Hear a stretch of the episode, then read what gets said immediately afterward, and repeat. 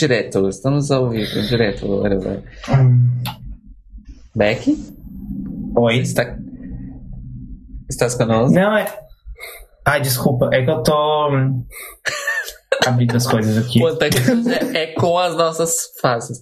É, É o Untucked, né, gente? É o Untucked, mas tá com Eu sei, calma.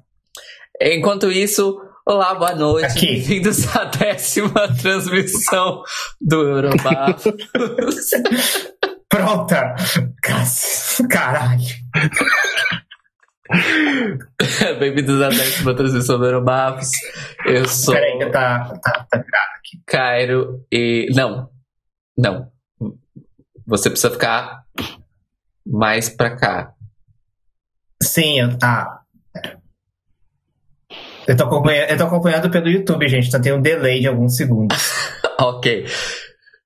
É, então, bem-vindos à décima transmissão do Eurobafos. Meu nome é Caio Uhum. Braga e eu falo de Odivelas na região de Lisboa, em Portugal. Daniel Beck. Eu. Né, você tem que falar quem que tem que falar depois, né? Senão a gente fica sem saber o que dizer. A convidada é sempre por último. É Caralho. verdade, tem razão. Oi, gente, eu sou Daniel Beck, eu falo de Melbourne, são 9h15 da manhã, tá frio. E hoje o tempo está. Todos os tempos juntos ao mesmo tempo, que é típico de Melbourne, né, gente? Então. hoje nós teremos chuva, neve, geada e sol. E pra finalizar, um arco-íris. Só pra dar. Não, isso não, porque isso é bonito. Não, porque isso é bonito e aí não pode. Nem não pode. Ah, ok. Tem que ser o país a tentar matar as pessoas. A Austrália é assim, não é? É verdade, a Austrália é assim. Austrália. Enfim, de- hoje, de novo, nós temos como convidado especial Fábio, por favor. Alô, Fábio Barbosa aqui em direto de Lippstadt, na Renânia do Norte, Westfália, na Alemanha. Ao oeste, pronto. Ah, neste momento são 1 e 15 da manhã, o dia esteve nublado e bastante úmido. Schwul, como dizem, que não se pode confundir com um schwul que é gay, como eu. Então, boa noite, bom dia, boa tarde, onde quer que estejam. Hello Europe, hello, bom good morning Australia. Ah, eu não disse. Aqui, aqui em Portugal são meia-noite e 15. Estamos a uma hora é, de diferença com a Alemanha. E o tempo hoje esteve hiper ensolarado. Aqui em Odivelas normalmente venta muito, mas hoje estava especialmente ventaneoso. Uhum. É, e eu fui a IKEA e ganhei uma bela descabelada no meu cabelo recém-hidratado. Não serviu de nada e ele está aqui desse jeito, maltratado pelo vento, mas estamos aqui e a temperatura está super amena. Hoje eu, eu tô de camiseta só porque estamos transmitindo, mas tá calor, eu poderia estar sem ela. Porque eu disse isso, não sei, mas enfim. Há uma vontade reprimida, Cairo. Quer- Queres falar sobre isso? Mas é sempre, ela sempre tá com a vontade. Se ela pudesse, ela, ela não teria. Ela vestia roupa pro resto da vida. Isso é bem próximo da verdade. Sabe, inclusive, mesmo se estivesse na Suécia no inverno lá. Não, aí não. Que eu Yeah. odeio, detesto passar frio. Eu sou uma pessoa que, assim, eu amo ficar nua em qualquer oportunidade que eu tenha, Uhum. desde que o clima favoreça. Se não, eu quero estar muito bem quentinha agasalhada. É isso. A, a Amy Mai- a Mai tava lá, pelada, né, nos clipes dela. Ela é sueca. Eu nasci num país tropical, inclusive. No mesmo que você nasceu. Ah, não, você é do sul do Brasil, você tá acostumada com frio. Isso. Vocês me- vera- Isso.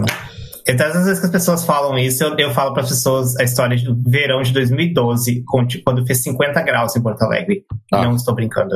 50, não.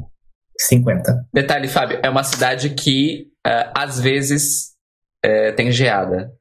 Ah, não, não é em Porto Alegre que tem geada, é em Gramado. Tem geada? Tem geada em Porto Tem Alegre. geada em Porto Alegre. Não é comum, mas é mais comum na Serra. Ok. Na Serra Gaúcha. Então, Mas tem. é Pode. de menos alguma coisa a 50 graus. Essa é a amplitude. Uma merda! Essa é. Por que vocês acham que eu não estou mais lá? Por razões. Pronto. Por isso que eu hoje estou em Melbourne, que é uma cidade que tem um clima muito mais estável, só que não. Só que não. Eu sou só Atlântico, nasci num lugar no meio do Atlântico, sou português, mas açoriano. Portanto, aquela conversa toda de o pessoal do sul da Europa gostar de calor não se aplica. A partir dos 22 graus estou a morrer. E vim para aqui, pronto, pensando que no centro da Europa as coisas são um bocadinho mais amenas, não é?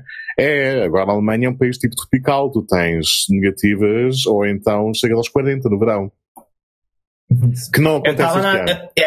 é, eu tava na Alemanha no passado e foi in- interessante, porque eles não são preparados para o verão, então nada tem ar-condicionado. E daí, quando veio a onda de calor, que tava Hum. 40 graus em Heidelberg, Uhum. eu tive que ficar no hotel sem ar-condicionado. Fantástico. Adoro, não é? Porque Não é tão bom. Não é tão bom, é maravilhoso. E no inverno, quando ligam o aquecimento, também não sabem regular, porque é tudo acima, é como se estivéssemos numa sauna. Eu vou no comércio, pelo menos, o aquecimento está tipo o quê? 30 graus. Vai para tirar o quê? A roupa toda? Talvez, não sei. Então pronto. Eu versus o mundo. Bem-vindos. É só para falar convidados, aí, ah, nós- acho que já tá, o Rui já está no chat, né? O Rui já está no chat. Ah, o Rui, eu, onde- eu, eu tenho que dizer isso. O Rui que era para estar aqui conosco hoje, ah, mas que não pôde por questões domésticas, que nós todas entendemos. Mas um dia, um dia faremos, faremos acontecer. Um dia faremos acontecer. Quando o Zé Gotinha vingar, eu vou até o Porto Sim. Se sequestrar um dia, o, o Rui pra ele gravar conosco. se um dia a gente eu, eu sair eu morar numa casa e eu puder a gente puder trocar os horários eu fazer de madrugada e vocês fazerem de manhã É uma possibilidade também. É isso. mas por enquanto não dá Mas, enfim, sobre o que nós vamos falar hoje, Daniel Beck, que não é o clima, a gente, nós literalmente acabamos de ter uma conversa sobre o clima. Uau! mas, Mas que gente clima, mas que clima, rolou o clima. mas é, é, é, o- é, o, é o icebreaker gente é isso É, Icebreaker. verão. Aquecimento global. Icebreaker. Calotas for icebreaker, am I right? enfim hoje bom nas, na última edição nós nós assistimos e comentamos 97 e onde é o Reino Unido foi vencedor então esse ano 98 nós fomos para o Reino Unido mais especificamente Birmingham Uhum. uma cidade que não tem absolutamente nada. Mas tem uma arenazinha suficiente Mas para. tem uma, mas tem, mas eu não sei como. Eu fiquei, bom, eu fiquei bem curioso em saber como que eles ganharam a, a tipo a, a bid. Se bem que eu acho que é mais uma questão de infraestrutura que uma questão da cidade ser turística, né? Sim. Sim. Então, e eu imagino que é, e Birmingham é a se- é, se não me engano, a segunda maior cidade do Reino Unido. Então, e isso é certamente é um lugar com infraestrutura. Mas, tipo, eu, eu fiquei olhando aquelas cenas de abertura onde eles mostravam. Eu não sei se eram cenas da cidade ou do Reino Unido, mas eu acho que era da cidade, porque eram umas cenas horríveis e eles estavam mostrando como se fosse lindo. Tipo, olha, gente, aqui o canal e as pessoas no canal. E, tipo, na verdade, o canal vazio. E, tipo, feio. Não, gente. Não, Sabe? não. sei lá, mostra, sei lá, as ruínas da escola, mostra, sei lá, os, os, os lá, a Escócia com as ruínas, ou sei lá, a modernidade em Londres, ou alguma. Gente, não mostra os canais, tipo, com os. As, sei lá, as, as construções industriais abandonadas, gente. É, É basicamente o que tá. O primeiro de muitos exemplos nesta edição em que parece, parece que a BBC estava a emitir só para o Reino Unido e não para a Europa toda, que é mesmo um programa para dentro. Sim. Vamos mostrar as nossas locações em Birmingham, lindíssimas, só que não, e viva o Reino Unido e viva o Império. E foi isto toda a noite. É o tema, Isso. Inclusive, nós tivemos um. Nós tivemos a. Eu não sei se tem essa palavra em Portugal, mas nós tivemos a pachorra é? Sim, A também. pachorra, de, a pachorra de um dos postcards ser sobre a culinária Uhum. britânica. Chifre Que não- que não é- panado. É, que é uma coisa assim, não. Não. Culinária britânica começa com fish and chips, passa pelos congelados do Iceland e acaba em coisas boas que são indianas, como disse o Beck. Pronto, e tá. Exato. Inclusive, no Iceland, eu lembro quando eu morei no Reino Unido que eu vi no Iceland um dos congelados que eles tinham era o, era o Yorkshire Pudding, que é uma coisa bem britânica, bem recheado com chicken tikka masala. Ah, e também tem aquela a, a famosa iguaria escocesa que é a Deep Fried Mars Bars, que é uma Hum, vontade de. Deep Fry mais bars é bom. Mas aí a gente tá falando mais. Sim. Ok, ok. Tá, não é, tipo, nossa, é porque daí já entra nos doces, daí eles conseguem. Sim. Onde eles se salvam é nos doces e, no, e, quando- e se você colocar carne de porco. Se colocar de carne de porco, eles são ok. Ok. Mas fish and chips, não, gente. Não. Simplesmente você. Eu já fui pro Porto e, tipo, comer sardinha pescada no dia, gente. Aquilo é, aquilo é peixe, gente. Sim. Aliás, eu, eu, eu, eu- questão linguística. Eu havia percebido que aqui em Portugal pachorra é o mesmo que paciência. Ah, ok. Então não é a mesma coisa que no Brasil. Não, não. Pachorra Não, ok. é audácia no Brasil. Ah, ok. Ok. Então, ele teve a pachorra, quer dizer, ele teve a audácia Uhum. de fazer tal, tal, tal. Living Fazer um postcard com a culinária britânica. Exato. Because venham cá, venham cá. O melhor fish and chips que tive até foi na Irlanda, não, não no Reino Unido de todo. As experiências variaram entre a batata até aceitável e este, a parte do panado, o breading, cair completamente do peixe, como se fosse uma placa única enxugada em óleo. Aquilo Sim. não era combustível. Com gosto de plástico. De plástico, sim, basicamente é isso. É. E o peixe era- estava seco, né? Era Eu já fui. Eu, eu- eu cheguei a visitar a cidade que, que tem supostamente o melhor fish and chips do Reino Unido. Supostamente, no caso. E tinha gosto de plástico. Eu gostava de ter ouvido, mas sim, houve cortes. Houve cortes. Tinha gosto. ah, o melhor. Eu, eu cheguei a visitar uma cidade no Reino Unido que tinha o me- supostamente o melhor fish and chips do Reino Unido. Aham. E tinha gosto de plástico. Nossa. Eles têm, é por isso que você tem aqueles vinagres pra poder. Eles, enchi, eles ensopam o, o peixe no vinagre pra ter gosto. Enfim, Enfim. Mas enfim, a gente já tá. Que mais? É, Bom, que- como é que começou? Bom, começou com aqueles vídeos de Birmingham. Sim. ou- e, e aí nós tivemos o. O Terry, o Terry Wogan, gente. Nós ficamos muito felizes de ver o Terry Wogan em pessoa. Nós amamos Terry Wogan. Nós amamos Né? tanto o Terry Wogan que assim que ele apareceu, enquanto a gente assistia, todo mundo, ah, o insuportável. Ontem tivemos um ligeiro problema técnico no começo. Eu não estava a conseguir ver o vídeo ao mesmo tempo. E só percebi que estavam vocês a ver quando vocês disseram, ah, o insuportável. Eu, ah, estou a ver o Terry. Ok. Então está a acontecer qualquer coisa. É, é código, toda a gente sabe. Sim. Eu amo, eu amo, porque foi realmente isso. O, o Fábio falou: Espera, vocês estão vendo o Terry, eu não tô vendo o Terry.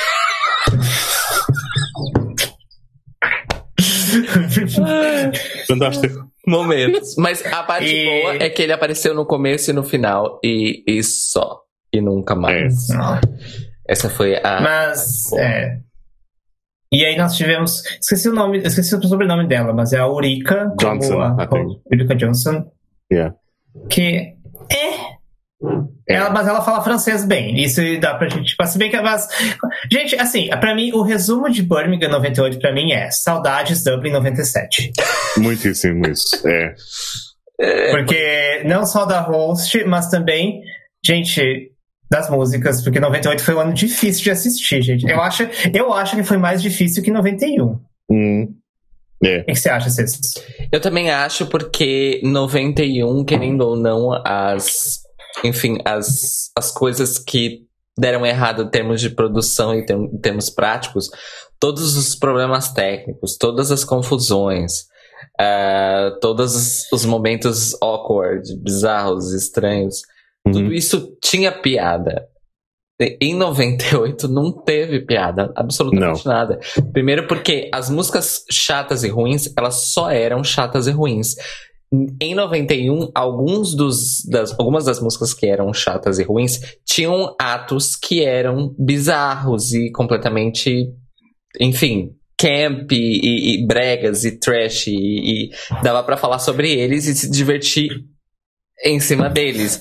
Esse Uhum. ano a coisa foi tão, tão morosa que nem as músicas chatas tinham uma pessoa mais eh, interessante ali apresentando pra gente pelo menos apreciar a pessoa. Pouquíssimas tiveram, mas ao menos Uhum. pra gente apreciar a pessoa, apesar da música ser insuportável. Então acho que pra mim essa foi a grande diferença. E eu devo notar também que o Reino Unido decidiu utilizar uma mecânica parecida para os postcards nessa questão de utilizar clássicos da música pop, quer dizer, Uhum. clássicos, né? Música conhecidas da música Sim. pop britânica e mais ou menos na veia do que a Itália fez na época, só que a Itália fez de uma maneira muito mais interessante. E as músicas que a, a Itália escolheu eram clássicos da música pop italiana. Hum. For reals. É, claramente, esse repertório que foi selecionado para os postcards de Birmingham, eles estavam basicamente baseados em o que tá vendendo em- nos anos 90 e o que vendeu nos anos 90 foi o Britpop. Então a gente só vai colocar Britpop. E foi isso que aconteceu. Não reclamo das apa- aparições de Supergrass, de The Furf, não reclamo. Simply Red. É, Sim. Simply Red, que eu amo, de paixão. Mas não teve Spice, né? Não teve Spice Girls, então quer dizer, Você clássicos está na pop, BBC, não está na ITV. É, Spice não entra. o que é um absurdo, né? O que é um É. absurdo. É um absurdo, porque as Spice, as Spice Girls venderam mais que os Beatles. Verdade. Ninguém fala disso. Porque Eu os homens e os Beatles são intocáveis. Mas as Spice Girls venderam mais que os Beatles. Enquanto as Spice Girls ainda eram as Spice Girls, porque isso é outra coisa que faz diferença. Mais ou menos de 35 a 40% dos números de vendas dos Beatles aconteceram depois que eles não eram mais os Beatles.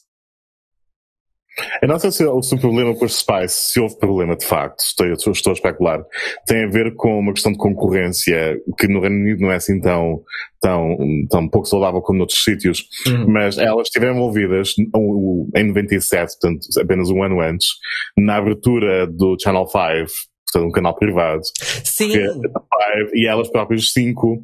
Não sei se isso houve algum problema nesse sentido com a BBC ou o que seja, mas se calhar, talvez, não sei. Hum, enfim, não sei. Eu lembro Pode ser. disso que era o The Power of Five. Eu lembro Exatamente. disso. Eu lembro disso. Portanto, não sei. Especulações. Enfim. Mas, mas no meu top 5, aliás, no meu top 10, 5 canções estavam nos postais. Basicamente. Tendo em conta o alinhamento, eh, pronto. não. Talvez não. Não, não. Eu ia falar uma, ah, eu ia falar uma coisa, esqueci. Ah, assim, as músicas morosas, um Uhum. spoilerzinho. Nós tivemos o caso da música da Turquia, onde Cairo Braga ignorou a música completamente. Completamente. E no final, quem é que escreveu agora? E eu tava lendo sobre os Backstreet Não. Boys na Wikipédia enquanto a música. Mas, mas, mas, mas com razão, a gente vai falar, com razão. Aqui é pra ficar pesquisando sobre Sim, Backstreet Boys. Muito mais Mas interessante. também quando vamos fazer, não é? Quando até eles. Não, eu não julgo, é só para vocês entenderem qual foi o nível da competição esse ano. Que não houve competição, de facto. Quase. Isso de, de organizar. Bem difícil. Bem difícil. Hum, ok. Sim. Ficado em ca- casa. É. É. Calhar, é, o problema, um dos problemas com o sistema que, de, de seleção que havia na altura, com os países que podiam entrar no concurso terem, serem escolhidos com base na, na média de pontuações dos anos anteriores. Este ano ficámos, depois do, do, do groundbreaking act da Islândia no ano antes, eles não puderam participar em 98 por causa da média de pontuações. O que é que será que eles podiam ter trazido, não é? Mas não, tivemos os, os valores seguros e então tivemos isto, não é? Pronto. Pena. Sim. Ah, e, e vale lembrar também que esse foi o último ano que teve orquestra ao vivo. Exatamente. E o primeiro, que foi também o ano onde, não sei se, acho que não foram todos, mas a maior parte dos países fizeram a escolha por televoto. Uhum. A maior parte, pelo menos, sim. Também não verifiquei quem não fez. Mas sim, a maior parte, sim. E foi o primeiro ano em que eh, começaram a incluir o nome do país do momento no palco, no canto do ecrã, por causa do televoto, é útil, não é? Foi a primeira vez que o fizeram também. A identificação no ecrã. Mas isso era dentro das. Eu não lembro de ter visto isso no, no vídeo. Eh, a marca d'água no canto. e- Isso era das. Sim. Ah, tá. Eh, no vídeo Porque, ah, é porque normalmente eram, normalmente eram os broadcasters que faziam isso, né? Tipo, para votar no não sei o quê. Assim, sim, mas mesmo a duelicação toda, não é? No- Nos vídeos do Eurovision Again, as edições mais antigas do festival, eles incluíram essas identificações de marca d'água em cima do, do vídeo eh, de origem, porque na altura não se usava, para nos ajudar a nós. Mas em 98 foi o ano que começaram efetivamente a fazê-lo, a, a ter a marca d'água Ah, durante as atuações todas, para sabermos quem é que está no palco. Interessante. Enfim, gente. Muito bom. A gente começamos? Começamos, acho eu. Começamos. Começamos que o vídeo de vocês já deu problema pra mim, já tá tudo fora de sincronia. Bora seguir em frente. Maravilha. Ah, Alora. Ah, Alô? ah, então, primeiro, primeira ligação, nós temos a Croácia com a Daniela. Eu Uhum. com a música Neka mi ne zvane, que significa May the Dawn Never Rise. Tá muito, bem. muito gótica, muito trevosa. Pelo menos foi o que prometeu. Prometeu ser misteriosa, Enya gótica, trevosa, vilã da Disney. Eu tava aqui, nossa, isso, é isso aí. É aí, de repente, deu um reveal pra um vestido meh. Aliás, uma da coisa que aconteceu esse, é, uma coisa que aconteceu esse.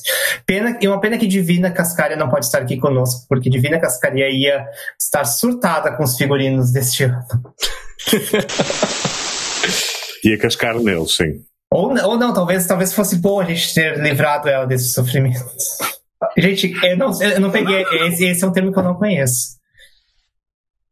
Em Portugal, pelo menos, não sei se no Brasil, eh, figurativamente cascamos numa coisa que criticamos intensamente. Estou a cascar, estou a dar na cabeça de Ah, alguém. eu estou a- não conhecia. então, Sim, é, eu, eu, Então, eu, eu, eu percebi, mas eu percebi por uma associação no Brasil que, no- que nós falamos descascar em cima de alguém, ou seja, destruir a Ok, pessoa, sim. descascar alguém. Aí eu pensei em cascar e eu achei que era equivalente, mas estava quase lá, mas enfim, funcionou. funcionou. Tá lá. Interessante que descascar deveria ser o contrário, né? questões da língua. O que, o que era hot antigamente, hoje em dia é cool, portanto, mean, é bom, sick bitch. Mas enfim, gente, eu para mim o que eu anotei aqui foi isso, que houve foi uma daquelas músicas que promete e não cumpre. E aí, especialmente o review foi bem É. dis- tipo disappointing, assim. Mas ficou em que? Em quinto lugar. Não entendi. É, ficou. É, eu acho que foi mesmo o refrão, não sei, era uma, era uma canção orlhu- orlhuda, mas de resto também não, não cativou. É, como disseram, o reveal foi. O reveal foi, foi muito underwhelming. Começou feita Sarah Brightman meets Rory, não é? No palco, e depois aquilo acontece. Vai, muda para uma batida que não chega a lado nenhum, o refrão fica no ouvido um bocado, tendo em conta a competição também não era difícil, e pronto, e acabou. Foi, foi, foi assim a Croácia. Temos pena. No ano seguinte haveria ser melhor. Ai, não fala que teve o Eurovision Game de 99 e eles não fizeram, a Croácia não ganhou, gente. Tô triste. Ah, pois não. Mas também, se tem. Suécia e se a Suécia é a favorita, pronto, fica sempre no, no Eurovision Again. Se a Doris tivesse cantado em inglês em 99, tinha ganho. Oi? Enfim, Cis. Então, é exatamente isso. A gata aparecia aqui. Inclusive, devo ressaltar, reforçar Que a roupa que a gata tava usando antes do review era mil vezes melhor do que a roupa que tinha embaixo, que foi revelada.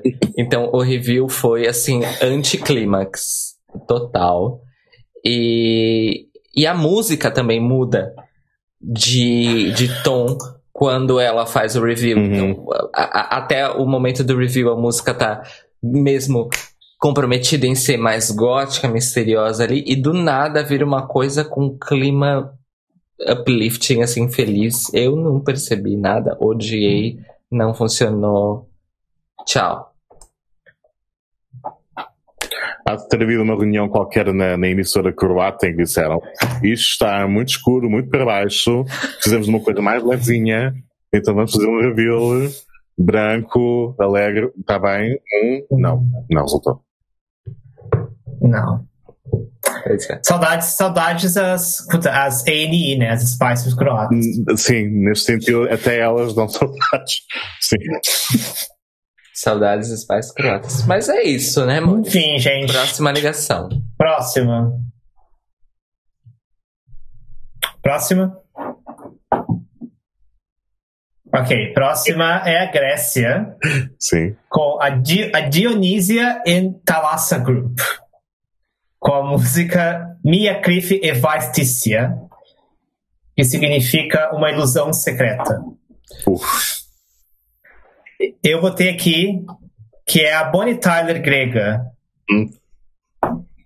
E, e, e eu, eu lembro que eu gostei da música. Eu não lembro da música. Eu, eu sempre tenho muita dificuldade para lembrar das músicas que vão no início. Isso é um problema. Eu acho que eu tenho que começar a reassistir pelo menos a primeira metade antes do, do da live. Mas eu lembro que eu gostei. Eu achei divertida a música.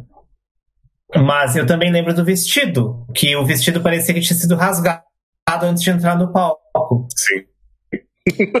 Ai, outra roupa horrorosa. Parece que alguém tinha pisado no vestido e rasgado. Sim. E é. Então nós tivemos uma sequência aí de roupas horrorosas aí. Agora. Uma Mas, enfim, sequência é isso. interminável de roupas horrorosas. Interminável. interminável. Enfim, Fábio. É Esta pessoa que vai representar a Grécia, eh, ela de facto descobriu o segredo da viagem no tempo, porque ficámos na dúvida se ela estaria datada ou à frente do seu tempo. Ah! É Verdade, eu lembrei que a gente comentou sobre isso. Que eu, que eu defendi ela dizendo que ela estava à frente do seu tempo porque ela já estava fazendo o revival. Já está. Portanto, entre eh, o estar, eh, o não- ter gosto ou estar a fazer o revival, estava assim a Grécia. Um glow down depois de 97, o vestido semi-rasgado, pois é, é, é o improviso, não é? E o sol de guitarra que ontem disse que me fazia lembrar aquelas cassetes intermináveis de Leandro e Leonardo. Tipo, temporal de amor, aquele solo da ponta do final. Meu Deus. Foi assim a Grécia para mim. É horrível. Ah, eu gostei. Pronto, está bem. Sério, Cis? Cairo, Cis. Pera, pera. how many Você, Kairos Cis, opinião. change a light bulb? É, calma, eu tô quase lá. Ok. Acho que agora tá melhor. Ok. Tadá! Você não, comentou, você não comentou sobre a Grécia ainda. Então, ah, o, solo, o solo de guitarra onipresente dos anos 80, como nós conversamos ontem, que o, o Fábio trouxe a ref do Leandro Leonardo, e aí eu digo para todos vocês que esse solo de guitarra é, estava pre- onipresente em todo o espectro da música pop da época, desde o sertanejo do Leandro Leonardo até o rock mela cueca do Guns N' Roses, passando passando Sim. pela, pelo R&B romântico do Lionel Richie. Todas essas todos esses estilos musicais usaram aquele solinho de guitarra dos anos 80. E é isso. A única anotação que eu fiz sobre essa da Grécia foi: os anos 80 ligaram e pediram tudo de volta. É isso.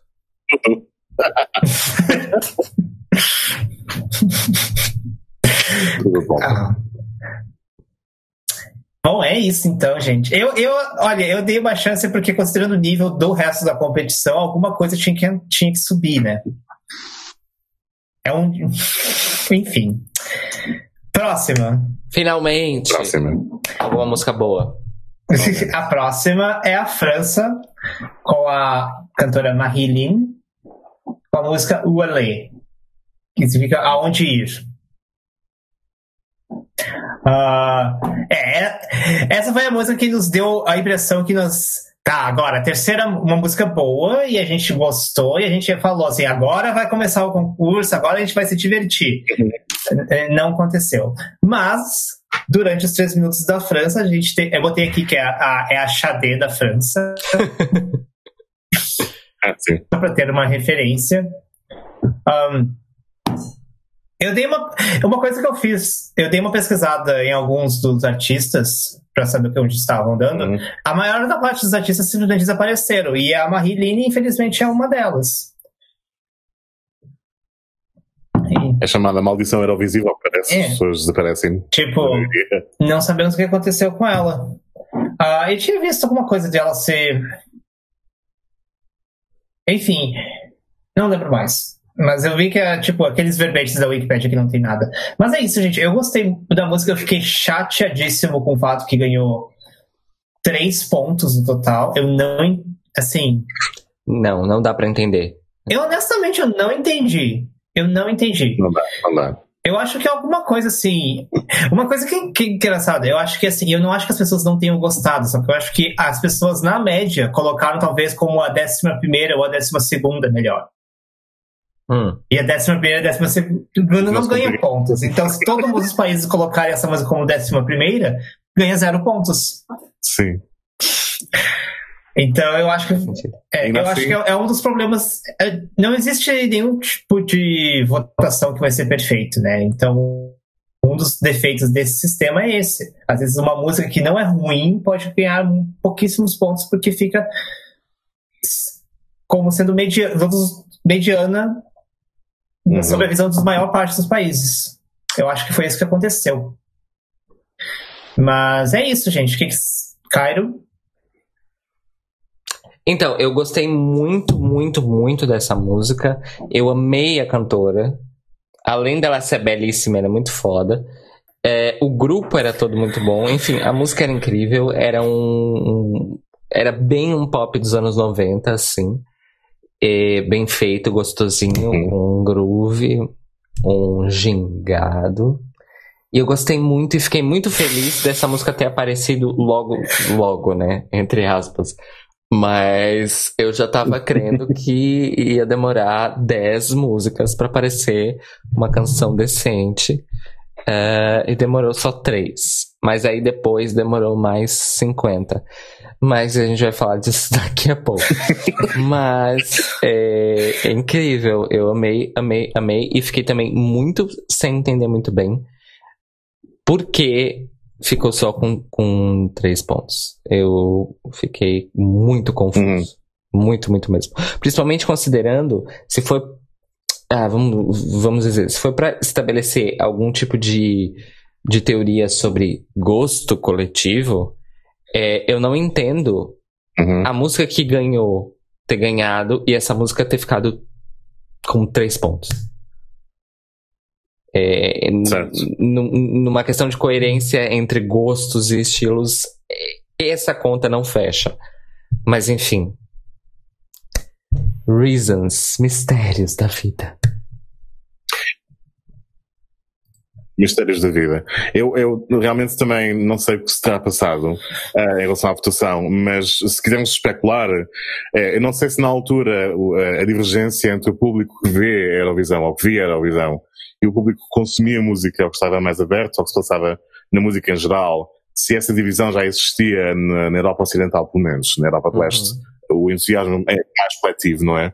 E nesse sentido, uh, tendo em conta as opções mais seguras e, digamos, mais chatas da maioria dos países nesta edição, se calhar o público que viu, que assistiu a esta edição ao vivo, também tinha um gosto um bocadinho mais chato.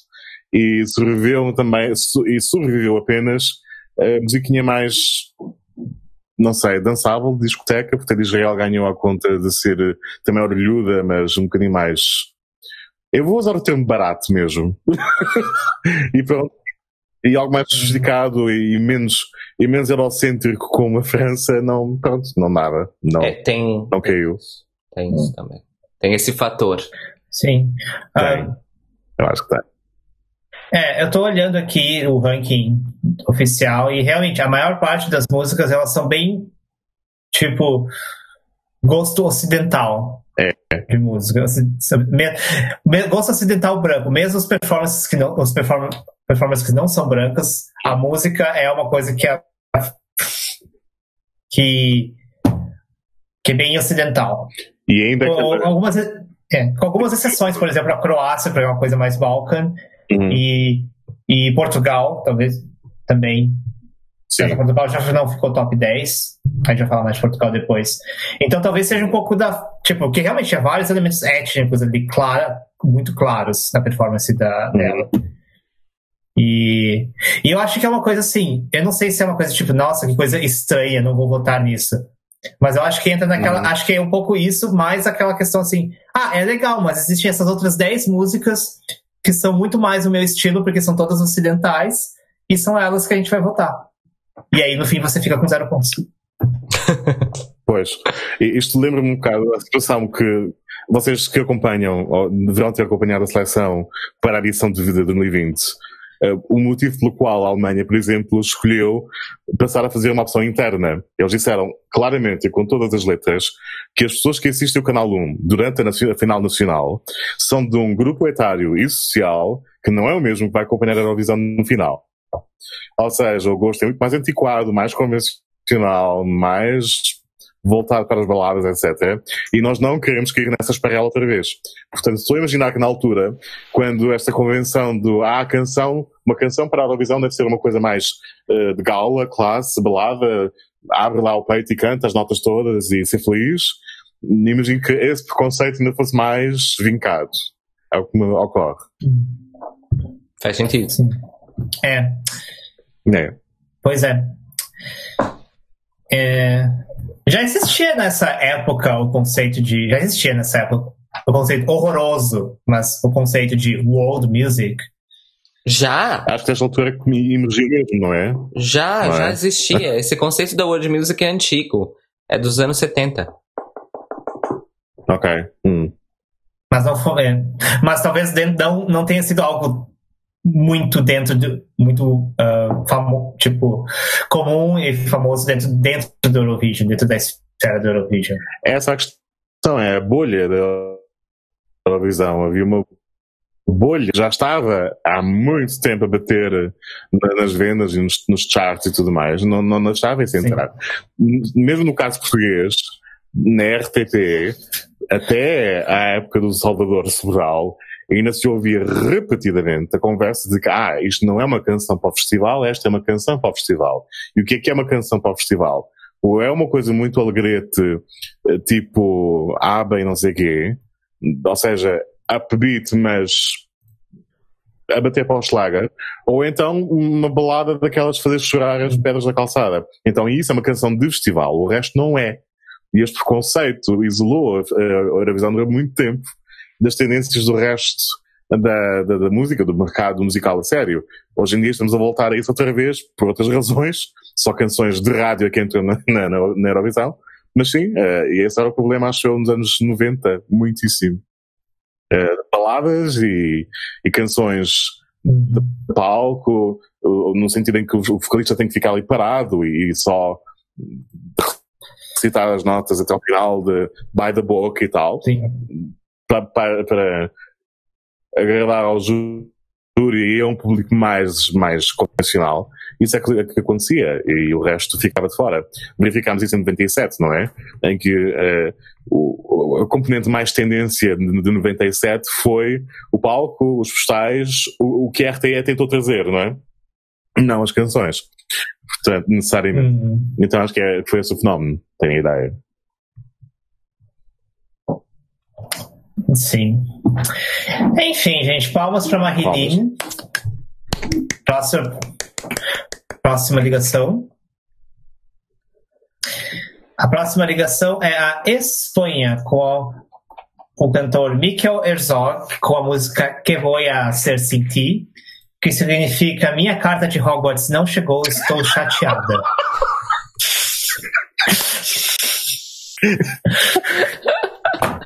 Sim. Ai,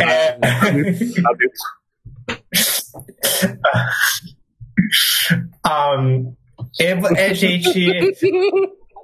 Ah, gente, assim, eu, eu posso fazer a piadinha de Harry Potter porque todo mundo me chama de Harry Potter. Inclusive, eu já tive no café as pessoas escrevendo Harry Potter no meu. Então eu posso fazer essa piada. Apesar que a gente já cancelou J.K. Rowling, né? É fácil. canceladíssima. Canceladíssima. É, J.K. Ro- J.K. Rowling foi canceladíssima. As pessoas Mas. se chamam de Harry Então, eu Potter. botei aqui. É ma... É, já, te- já aconteceu. né? Eu, eu, em, em cafeteria que eles põem o nome na, Sim. na sua, no copo. Ah, aí, aí tinha um lá, Harry Potter com um coraçãozinho. Eu falei, ah, que engraçado. Eu nunca mais voltei. Cara, cara. Sim. Não, não faz Acontece, ainda sentido. acontece. E vai continuar acontecendo. Yikes. Claro que faz. Eu uso óculos. Eu tenho cara de nerd. Claro, portanto, Harry Potter. Né? Mas. Enfim, né, gente? Ah, de novo, a Espanha com uma balada. De Não? novo, mais uma vez. Ela não cansa de enviar sempre o mesmo estilo de música. Mas eu botei aqui que pelo menos o Mikkel, ele não é canastrão. Pelo menos, e, e- eu acho que ele tem um Exato. ele tem um carisma. Ele tem um carismazinho, assim. Tipo, então, então pelo menos não foi uma coisa que eu olhei e eu fiquei tipo, Hum. "Ah, sai. É uma coisa que eu, olhei, que eu olhei assim, tipo, tá, eu não tô gostando da música, mas tô gostando ver você interpretando, não está ruim. Então, parabéns, Sim. parabéns por estar no Eurovisão. Mas enfim, é isso. Mas é só isso também. enfim, cis. Ahn, deixa eu recuperar aqui minhas anotações. Ok. Como bem disse minha querida irmã Daniela, que cantou pela Croácia esse ano em 98, é Julio Iglesias Revival Over and Over and Over Again, ou, mais apropriadamente, é, de nuevo y de nuevo y nuevamente y de nuevo. A Espanha, a minha impressão é que a Espanha passou de 1988 até 2000 e alguma coisa só mandando ah, tentativas de Julio Iglesias. Assim, pra sempre. É, é basicamente Uhum. isso e concordo. A única coisa é que o cantor é um pouquinho ma- mais carismático, simpático, mas. Não. Fábio? Oh, Henrique, eras um hechicero. Enfim, foi isto. É como disseram. eh, o melhor que aconteceu nesta interpretação foi mesmo o intérprete. E o facto de não ser canastrão ajuda. De resto, Espanha, a mesma canção todos os anos durante aquela década, parte 392. Exato. É. E é só, próxima ligação. Enfim. Ok, gente. A próxima ligação. A próxima ligação vai ser complexa. ok. Eu a tenho aqui as, é a Suíça. eu tenho as imagens preparadas. Tá, peraí. Calma, não. Primeiro, We have receipts. Calma. vamos falar primeiro da música. Vamos. Não, a gente tem que Qual mostrar primeiro as imagens. Não, não, não, não. não. Fa- tá, Você quer falar. Tá, ok. Primeiro a música ou as imagens? A música nem vale a pena. Vou só mencionar a violinista então. A quem vou. Coitada! Ok, então deixa eu anunciar a música. A, a, a, a cantora Gunvor com a música Last In. In. Eu não sei pronunciar o U. Las In. Sim. Last In. Last In. Que significa Let Him. E. ah, que eu botei. Eu, foi uma das meus, talvez, na verdade. E, mas a coitada. Tipo. Nine points. I'm sorry. Nine. como, é que é, como é que é zero? Eu esqueci o zero aí em alemão. Null. Mesmo. Null. Null. Null. Null. Null. Null points. No point. Ah, E, mas enfim, o que eu, eu nó- nós, mas o que, enfim, é uma, é uma balada, só que eu, eu só vou ter que querer uma balada legal. E eu vou ter que ela é Andy McDowell da Suíça. de McDonald's. Mas eu sim. acho que o que assim, eh, acho que o que Cairo e Fábio querem comentar é que eu acho que talvez o motivo dela ter ganhado apenas zero pontos, é que as pessoas correram para os seus quartos devido ao postcard. Enfim, falem do postcard, gente. sim. Uh, Cairo, queres tu avançar com a descrição? Então, na verdade, eu tenho aqui engatilhado, vai passar em cima das nossas caras, assim que eu der o play, o, o postcard inteiro, porque as pessoas merecem o contexto e a experiência completa. E eu acho que depois que nós passarmos, acho que vale a pena a gente descrever como foi a nossa experiência com este postcard. então vamos lá. Vocês não vão escutar, eu vou avisar vocês quando estiver pronto. Já tô tocando.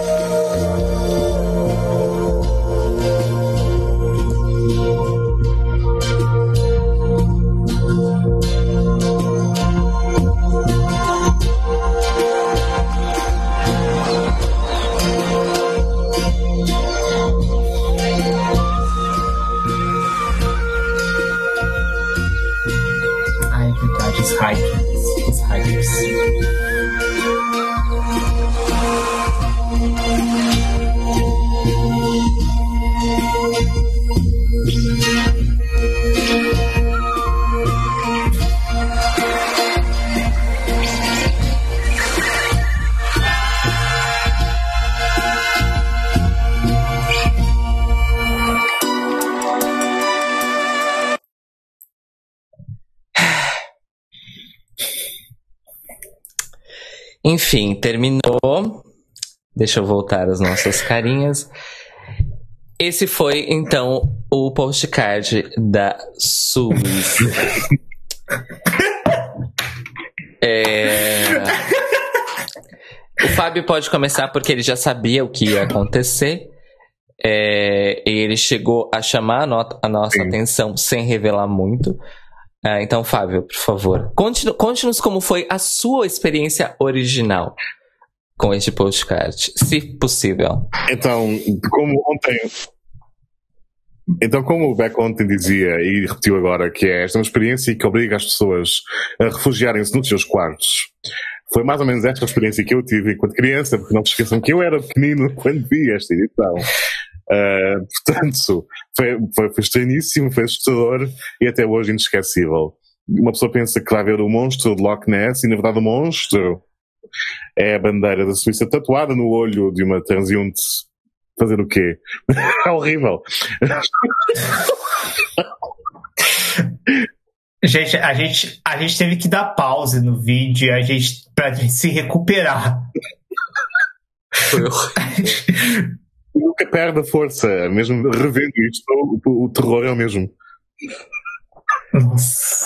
Nada, nada poderia nos preparar para isso.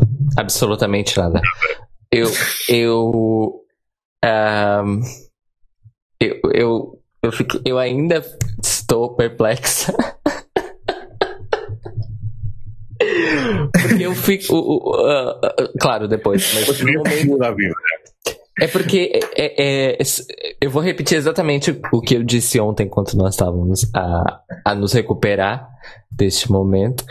É, que é, o final desse postcard, ele é, é, na verdade, são dois tiros na cabeça. O primeiro tiro é o monstro do Lago Ness, tosquíssimo, podre, Sim. que aparece. E em seguida, no plano seguinte do monstro do Lago Ness, podre, tosco, é a mulher ainda com aquela expressão de susto, que é pra piorar tudo, e um dos olhos dela é a bandeira da Suíça e a câmera dá um zoom no olho dela. E. E. É isso. Não foi isto que encomendamos. Jorge Romero dá vontade, né, Jorge Romero? Dá vontade de fazer uma coisa tão assustadora e traumatizante quanto esse postcard. É isso, eu gostaria de saber como é que essa ideia passou por uma equipe de pessoas. É isso que eu queria saber. Enfim. Supostamente fomos para a BBC para ter um espetáculo bem produzido, não é? Não. Não foi. Com, com ideias destas, não, não, não pode ser. Esqueçam. Que, reunião foi essa, realmente? Tinha, acho que a ideia foi, nós tivemos as ideias todas, ficámos aqui horas e horas a escolher 24 ideias para postais, falta um país, saltámos por cima porque não sabíamos o que queríamos fazer com a Suíça. E agora o que é que vamos fazer? Qualquer coisa serve. Pronto, e, e, e ficou. Uh, temos que usar, temos que referir a Escócia, temos que falar do, do Loch Ness e pronto. Metam lá a Suíça no meio. Diz que é comédia britânica. Diz Nossa. que é comédia britânica. Não. Não, é. Nossa, gente. Horrível. Uh, Mas e a música, gente? E a coitada da Gunvor, que teve que agora, lidar com tipo uma queda de 87% na audiência depois desse postcard. não, não há milagres. Depois disso, ninguém consegue agarrar o público. O telefone, pronto, está tá feito. Ninguém, ninguém ficou para ver. É. Os zero pontos da Suíça, na verdade, não foram culpa dela. Sabotagem da BBC. Sabotagem. Olha, é verdade, a Suíça É. terminou com zero E ó, pontos. já. Sim. Então tá explicado. Resolvido é. o mistério. Eu acho que a teoria do Beck, então, realmente é Ah, tá real. aí pessoas- Talvez tenha sido isso, talvez tenha sido realmente sabotagem, como você disse. Ai, caralho. Talvez tenha realmente sido sabotagem. Agora fiquei. Enfim. Nós estamos. Nós não. Ok, voltamos. Oi. Ah, é que eu tô vendo no YouTube também. Volta pra nós, Beck. Rui Gonçalves dizendo, ainda bem que. Ah, Rui Gonçalves dizendo, ainda bem que foi naquele olho. Oh céus, Rui. You went there. Teria sido menos assustador se tivesse Ainda sido estamos na BBC do- One. Ainda estamos. Isto.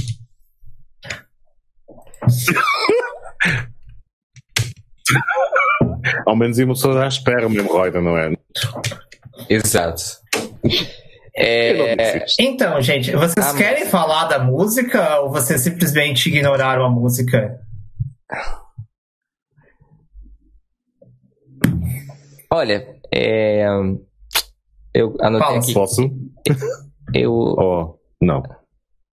Ai, a sincronia tá cagadíssima, gente. Eu não sei quando eu falo em cima das pessoas, eu não sei quando eu tô à espera, eu não sei de nada mais. Ah, eu vou falar só rápido, porque eu só anotei uma coisa.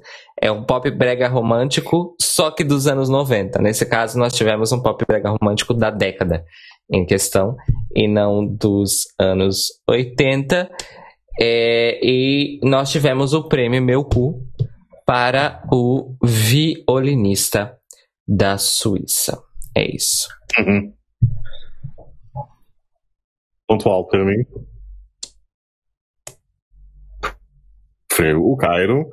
Eh, definitivamente é um- um- uma canção que tentava ser atual, tendo em conta, mas mal direcionada. A coreografia, aqueles movimentos estranhíssimos em que ninguém estava muito à vontade com o seu próprio corpo no palco, foi também um, algo eh, de no- digno de nota. E a maneira como a canção termina com aquela quebra final em que estamos a, a meio de uma frase melódica e de repente vamos cortar isto porque estamos em 3 minutos já e não temos tempo, hum, para mim matou. E é só. não entra no meu top de todo. Sim. Enfim, gente, próxima. Áquia com a Katarina Rasprova com a música Modlitva. Modli, eu não, Modlitva.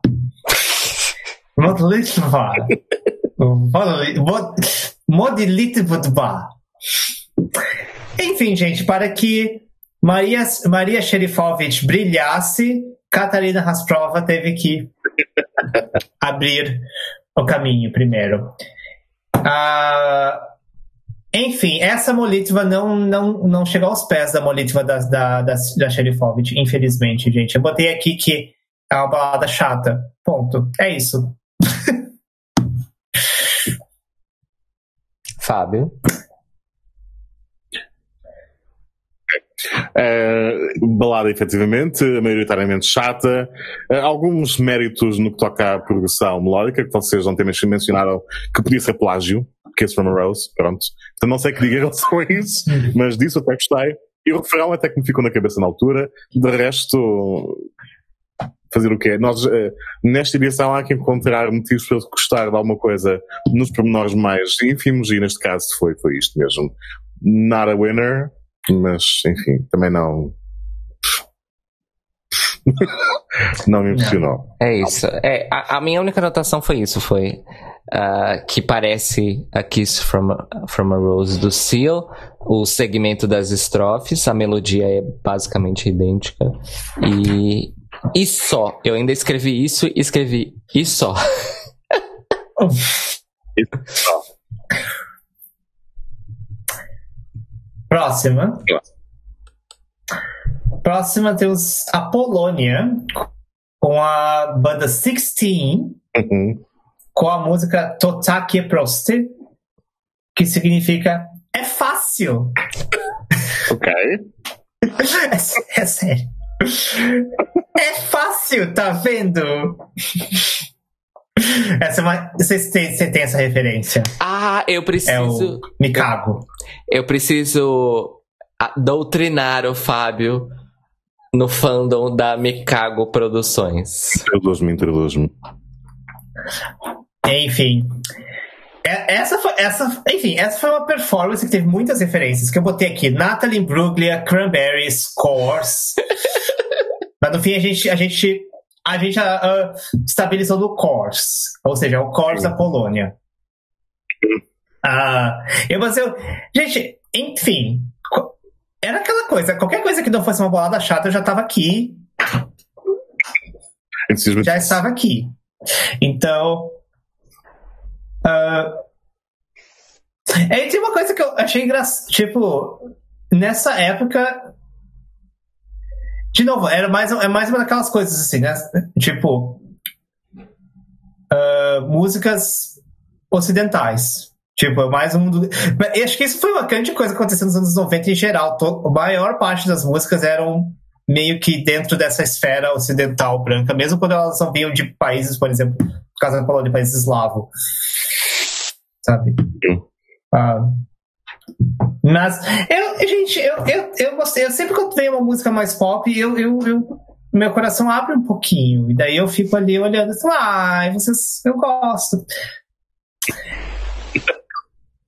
Mas entrou, no meu talvez aqui.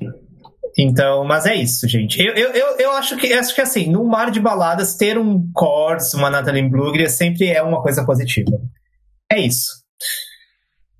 Cairo? É, eu só escrevi uma coisa sobre essa Polônia. Chata. Foi só isso que eu escrevi. eu adoro que achei que eu falo que, ah, eu acho legal a chama dele. Chata. É, tipo, por exemplo, quando eu cheguei para no outro episódio que eu cheguei pra Cisa aqui, olha Cisa, aqui as músicas de Andorra, você que gosta de catalão, você vai gostar das músicas. O que, que ela falou? Eu odiei.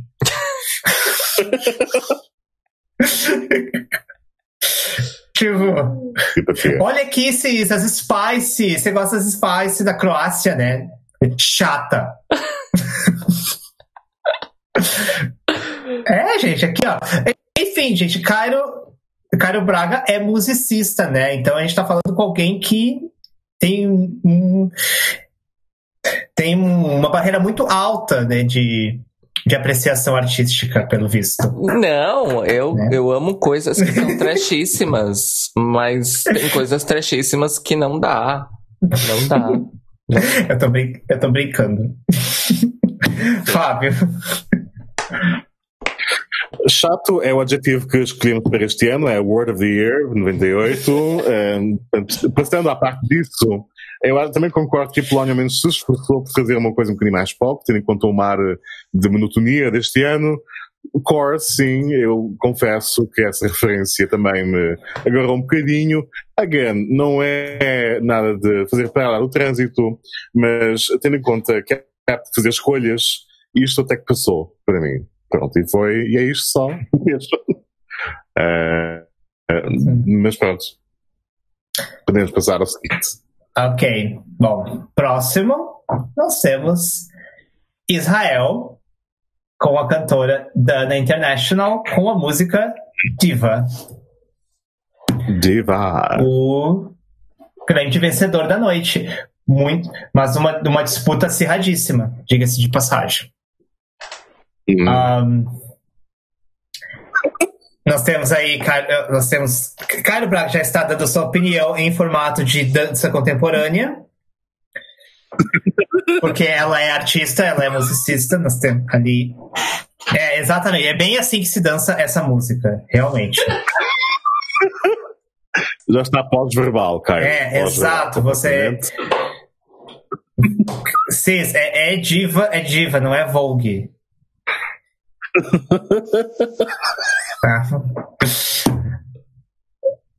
Um, tá bem.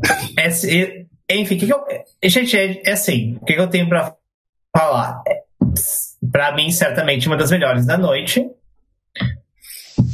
Um, é icônico. É icônica, ela é icônica. Tudo, tudo daquela performance é icônico. Um, e eu acho o que é muito engraçado, porque assim. Me lembra muito. No... Tá, né? É que nesse caso teve, teve, teve malta de balada. É que assim. A gente sempre tem um mar de baladas, mas normalmente as músicas. A maior parte das músicas que ficam no topo não são as baladas. A gente viu isso acontecer em 91. Hum. Mas apesar que no 97 não teve. Teve, teve a Irlanda com aquela balada chata em segundo. Então não sei se. Enfim, gente, para quem não sabe, Dana International é, é uma mulher trans. E primeira e única vencedora trans do Eurovision, até onde eu saiba.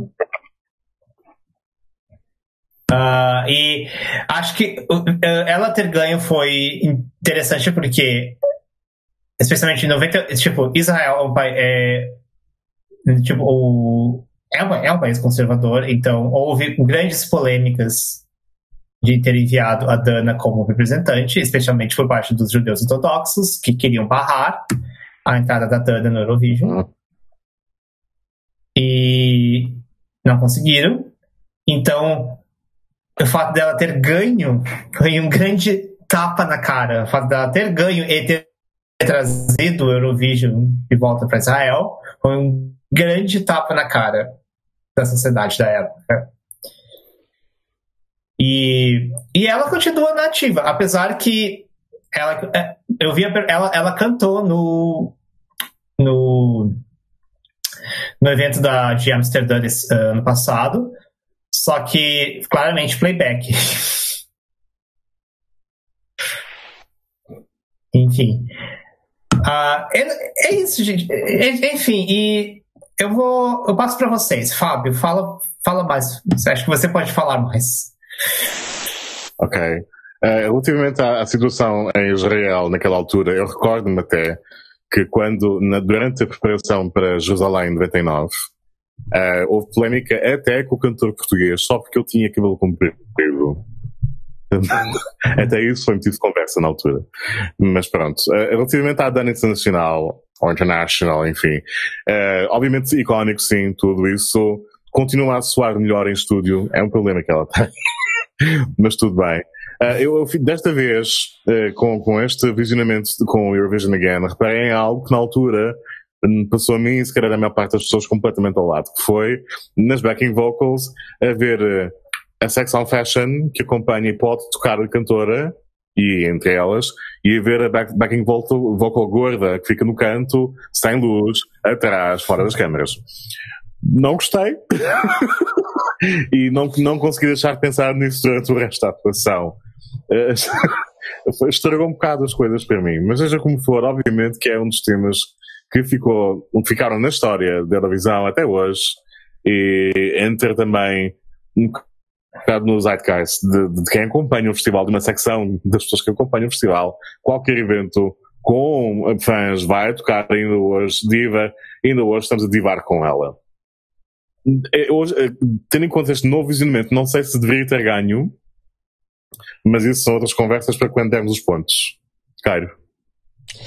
É, sim, a, a questão da. Eu, é porque assim, desse ano é, de, de 98, a única performance que eu já tinha visto era justamente a performance da Dana. É, e, eu não, e eu já tinha visto no YouTube várias vezes. Mas só dessa vez é que eu notei a, a backing vocal gorda excluída do quadro principal, ou da ação principal, no caso. Porque todas as backings magras e, e fashionistas interagem com a Dana, e, menos ela. É, então isso me deixou muito, muito incomodado, muito decepcionado, mas assim, não surpreso por causa da época. O que, o que me deixou surpreso foi saber que uh, Israel investia no pinkwashing já no final dos anos 90. Então, parabéns Israel por ser um pioneiro do pinkwashing. Palmas para Israel. Quilos de sarcasmo nessa minha fala. Mas. é... Pinkwashings à parte, vamos falar da música aí da Dana. É, é um clássico, é um hino de fato, e foi o Rui, inclusive, pode confirmar para nós essa informação, que foi a primeira uh, canção dance uh, nos anos 90, não sei, enfim, dance, que venceu o Eurovision. E era a única canção dance desse ano, ou tinha uma segunda que eu não tô conseguindo lembrar, mas acho que era a única. Dance mesmo, eu acho que era a única. Ah, não, tinha a do Reino Unido. Também era, sim. A do Reino Unido também era. Então só duas faixas. Okay. Duas faixas dance okay. na década da, da, da dance music, do Euro House, etc. Enfim. É aquele descompasso com o mundo real que o, o Fábio uhum. já mencionou anteriormente. Uhum. Eu quero só fazer aqui a leitura de um comentário do, do Rui no chat que ele disse o seguinte: é, o tom de voz da Dana enerva-me a níveis estratosféricos e o facto de parecer meia fanha ainda pior. E ela voltou em 2011, mas falhou a qualificação miseravelmente. Ah, eu tenho que assistir isso. Hum. Tenho que ver a sim. Dana International sim, sim, foi. retorno. Mas é isso maravilhosa, apenas que aparentemente hoje em dia ela não canta mais em direto, porque em, uh, no Eurovision Tel Aviv ela teve um, um ato de intervalo só dela enorme, ela chegou a, can a cantar três canções, se eu não me engano, Uh, e ali foi o ápice do pinkwashing, porque, ai, hum. vários casais gays se beijando na plateia. Hein? Ai, olha só como nós somos inclusivos. Ela vive. Aí a, a, a, o, o pinkwashing sendo jogado no chão por, e pisoteado por ninguém menos do que ela, Madonna, no final da sua apresentação de, de, de Future. Uh, enfim. Mas é isso, e ela dublou de cabo a rabo em Tel Aviv 2019. Foi meio vergonhoso, inclusive, de um determinado ponto de vista, mas enfim. É isso. Uh, mas. Nossa, eu não lembro dela. Ah, desculpa. Mas eu concordo com o Fábio que a questão não apenas da backing vocal, mas também da também da backing vocal, da backing vocal gorda excluída, mas conhecendo outras músicas desse ano, eu já não acho que mereceu ganhar. É isso. Enfim. eu ia falar, desculpa, eu interrompi. Uh, eu achei que você tinha parado. Uh, eu não lembro, a gente assistiu Tel Aviv e eu não lembro da performance da Dana. What an impression she made. Eu não lembro, eu não sabia. Você falou agora, ah, ela cantou músicas em 2019 em Tel Aviv. Eu falei, gente, eu não lembro disso. Não só a gente assistiu Tel Aviv, mas ah, foi o nosso Eurovision, lá em São Paulo.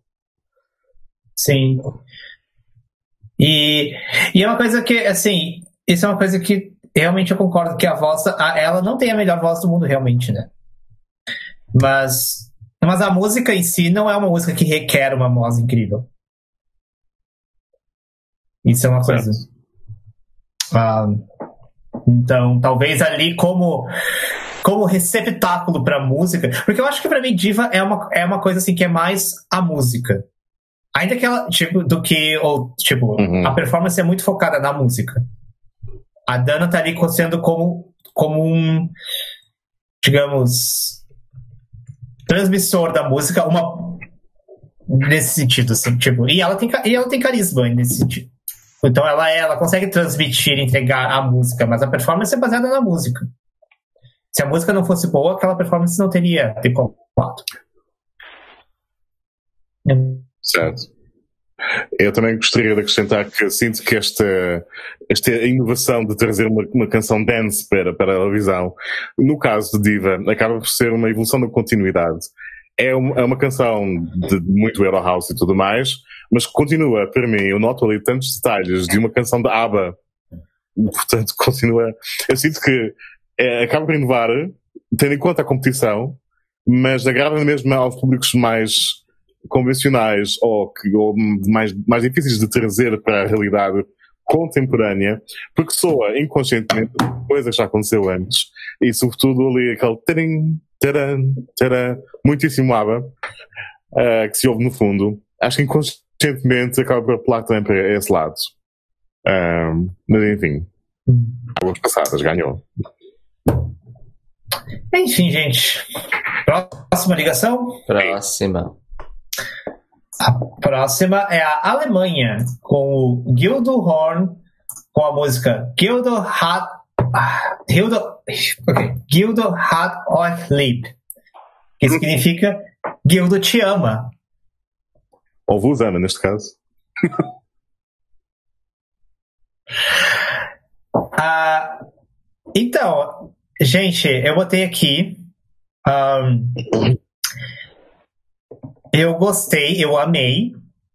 Uh, é, é, é interessante. Eu, eu cheguei a procurar sobre o Guildo uh, e aparentemente ele é uma figura na Alemanha. Tipo, figura, figura excêntrica. Aqui, sabe aquelas figuras excêntricas.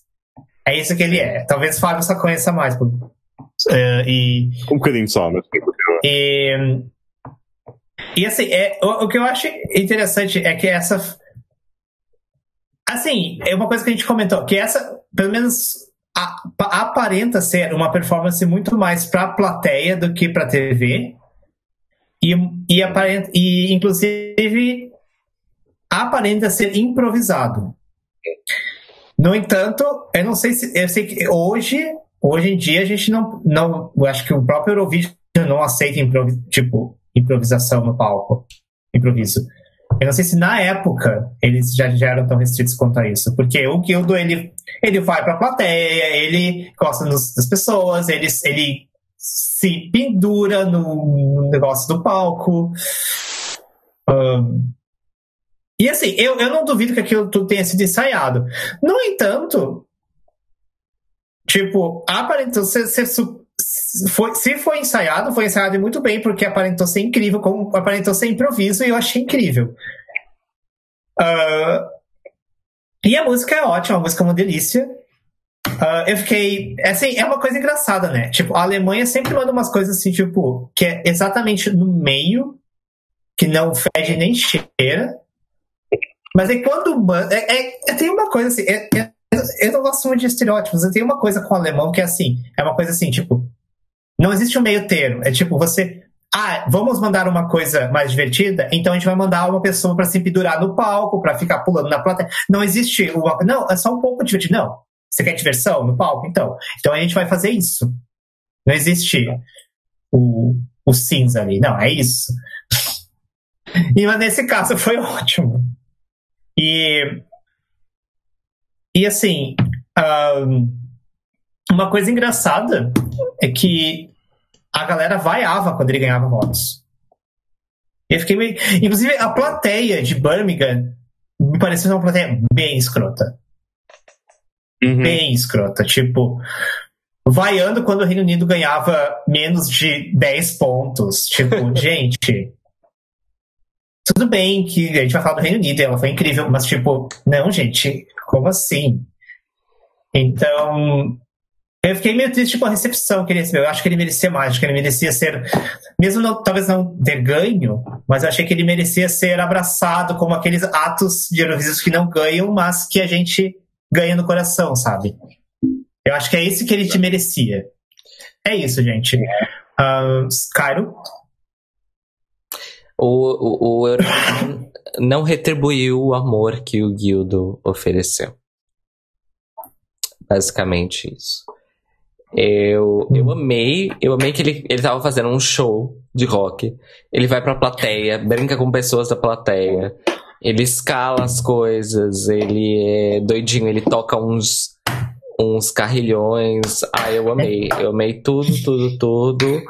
E adorei a vibe roqueiro de meia idade que ainda é doidinho. Amei mesmo.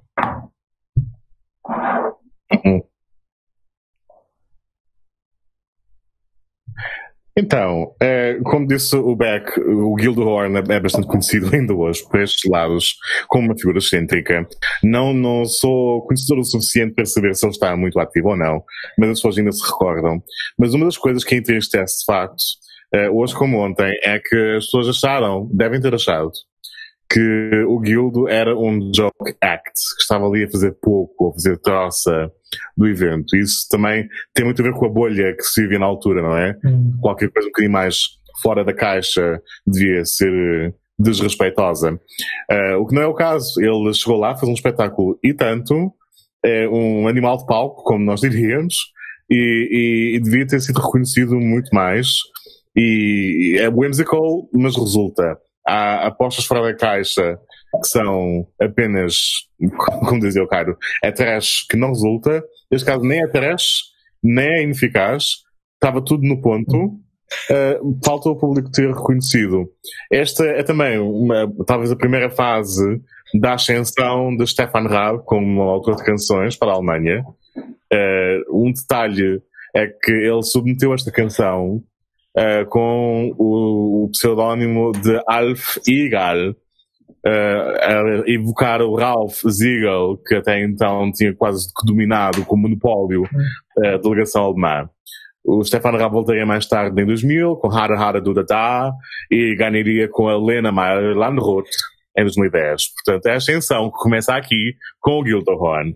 Na altura não reconhecido, mas ele uh, tentou e o Raab mais tarde, Stefan Raab, haveria ser reconhecido, sim senhor, pela Eurovisão. E ainda hoje tem saudades dele, por cá. Na delegação, pelo menos. Sim. Um, é, é, mas uma coisa que é engraçado, uh, engraçado não, mas tipo, importante falar que a Alemanha terminou em sétimo, terminou top 10. Podia ter lado então, mais. podia ter dado mais, mas normalmente, mas assim, essas performances que ficam no nosso coração, normalmente a gente quer que elas pelo menos façam top 10. E foi o que aconteceu com ele. Então, para mim, o que faz pensar que houve uma já havia uma desconexão entre o público que estava presente lá e o, te e o televoto. Uhum, sim. Porque o, te o te porque sabe? Então, no te então talvez. Eu não sei se foi aí que a bolha começou a quebrar. Porque assim, eu fico pensando agora se, por exemplo, o, se o público que estava presente na arena do Eurovision nessa época era mais representativo dos júris do que dos televotos. Sim. Entendeu? Acho que seria. A parte era convidada. Eu acho que 98 foi o primeiro ano em que. Eu não tenho certeza, mas acho que foi o primeiro ano em que se começou, começou a vender alguns bilhetes. Portanto, as pessoas queriam mais. Ai, não era. Era convidados apenas? Até muito recentemente, ou seja, até há duas décadas, não sei qual o ano em que o corte foi feito, mas o público era convidado, não era, não, não comprava bilhetes. Portanto, isso explica muita coisa, não é? Eu não sei, foi alguns dos anos 90, não sei se foi em 98 que as coisas mudaram, mas tenho impressão que foi. Uh, e uh, até ali eram sobretudo convidados, pessoas representantes da sociedade, de, das hierarquias, pessoas que vinham com as delegações, ou seja, e era só. Uh, e nota-se um bocado até nas opções de, de roupa de quem está na, na, na audiência, não é? Portanto, Isso explica. É, é, Isso explica porque em 91 só, tinha, só tinham pessoas velhas na plateia. Em 91 claramente eram convidados, sim. Uh, o ouvir bilhetes é muito recente. Recente no sentido de poucas décadas. Portanto, Uau! Portanto, vamos unir a Europa através assim, de um evento que com também das arenas. comparecem. Vamos unir a Europa através de um evento que só comparecem convidados de acordo com suas conexões e estratos sociais. Uma ótima ideia, realmente. Ainda bem que isso foi corrigido. Olha, se você for é, corrigido entre aspas, né? Porque, o, porque agora para você comprar o bilhete é, é caríssimo. Então o recorte só, só muda o, recorte ele existe, ele só mudou. É. Continua a ser uma divisão por classe social e bem definida. Porque esquece lá. esquece lá, tu, tu vendes um, um rim ou poupas durante não sei quantos anos para conseguir ser. Não é assim. Uh, mas pronto, é, sim, uh, antigamente eram convidados, isso nota-se. O problema, efetivamente, é que em Dublin as pessoas eram educadas e em Birmingham não. Reagiam mal a tudo. Uh, e efetivamente havia quase que havia uma obrigação de as pessoas reconhecerem o Reino Unido como um. A canção era boa, mas era como se tivesse uma obrigação de, de dar o troféu ao Reino Unido, 12 pontos a 8 a noite fora. Não. Acordem para a vida, não é? Vaias a, a todo a torto e direito, e não só quando o Chipre dá 12 pontos à Grécia, uh, não se admite. E foi esse um ano em que as pessoas não estavam minimamente sensibilizadas no público, em comparação, pelo menos, com o ano anterior, que tinha o mesmo tipo de configuração, convidados e tal, não é? Portanto. Olha, o Rui disse aqui uma coisa. Sim. É, ele disse que isso não é bem assim em relação ao preço dos bilhetes uh, no Eurovisão Lisboa, houve bilhetes a 5 euros e os mais baratos para a final eram uns 40 ou 50 euros. É, tem isso. Os da finais, os das finais são sempre mais caros, mesmo os mais baratos. E... Sim. Mas aí tem uma coisa interessante que eu não sabia que era feita até procurar os bilhetes para Roterdã uh, no final do ano passado que é, eles também vendem bilhetes para os ensaios. E, e eu achei super, super interessante. Super, super interessante mesmo. Sim. Existem de facto bilhetes para ensaios, existem, existem várias versões para tudo, não é? Os ensaios, há, há os jury shows, há o family show, que é durante a tarde, uh, e tudo isso tem bilhetes mais baratos.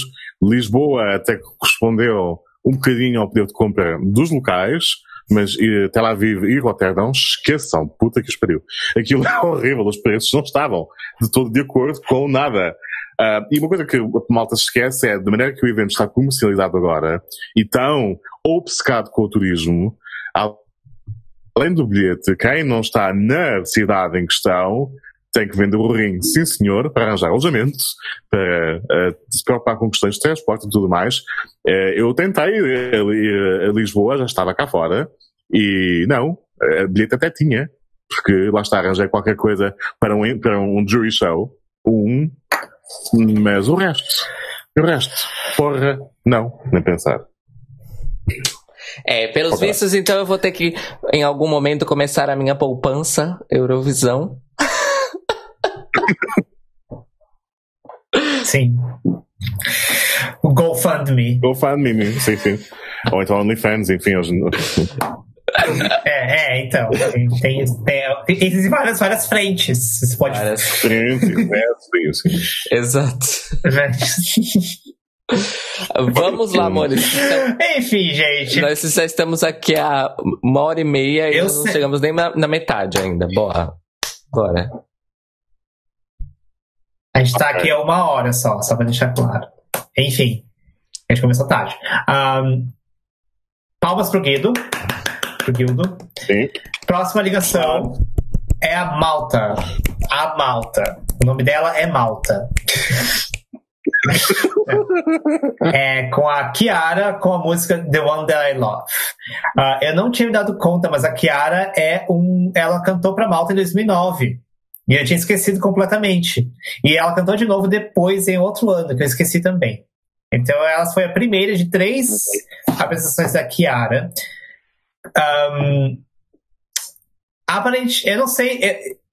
se, eu, não- eu- se eu não lembro dela de 2009, eu imagino que tenha sido também uma balada chata, assim como foi esse ano.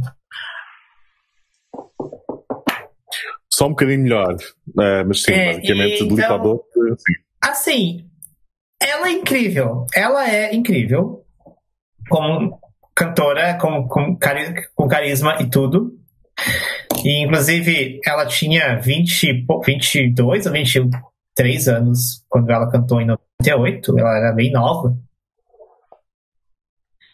Ah, mas, gente, é balada sem. que não vai não vai pra lugar nenhum. E daí eu fico. Eu queria, eu queria muito ver ela com uma coisa, com uma música melhor. É isso que eu que eu queria. Mas a música era chata, então assim, eu fiquei tipo. ah, ah, e uma coisa que eu acho que. Quero comentar também de figurinos que, tipo, ela tinha fica aquelas coisas caídas, né? também. Mais um exemplo de Problemas, os problemas técnicos de 98 foram basicamente figurino e o olho da Suíça. É isso. Resumindo Caio? Eu só escrevi o seguinte em relação à à balada chata e. Né?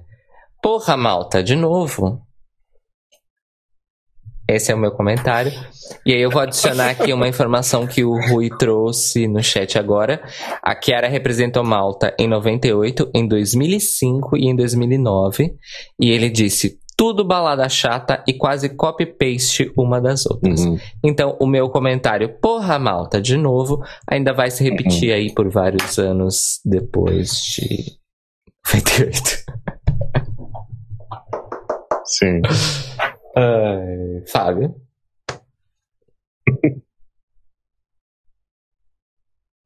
Pois, eh, a vocalista é boa, mas o repertório que lhe dão é o que é.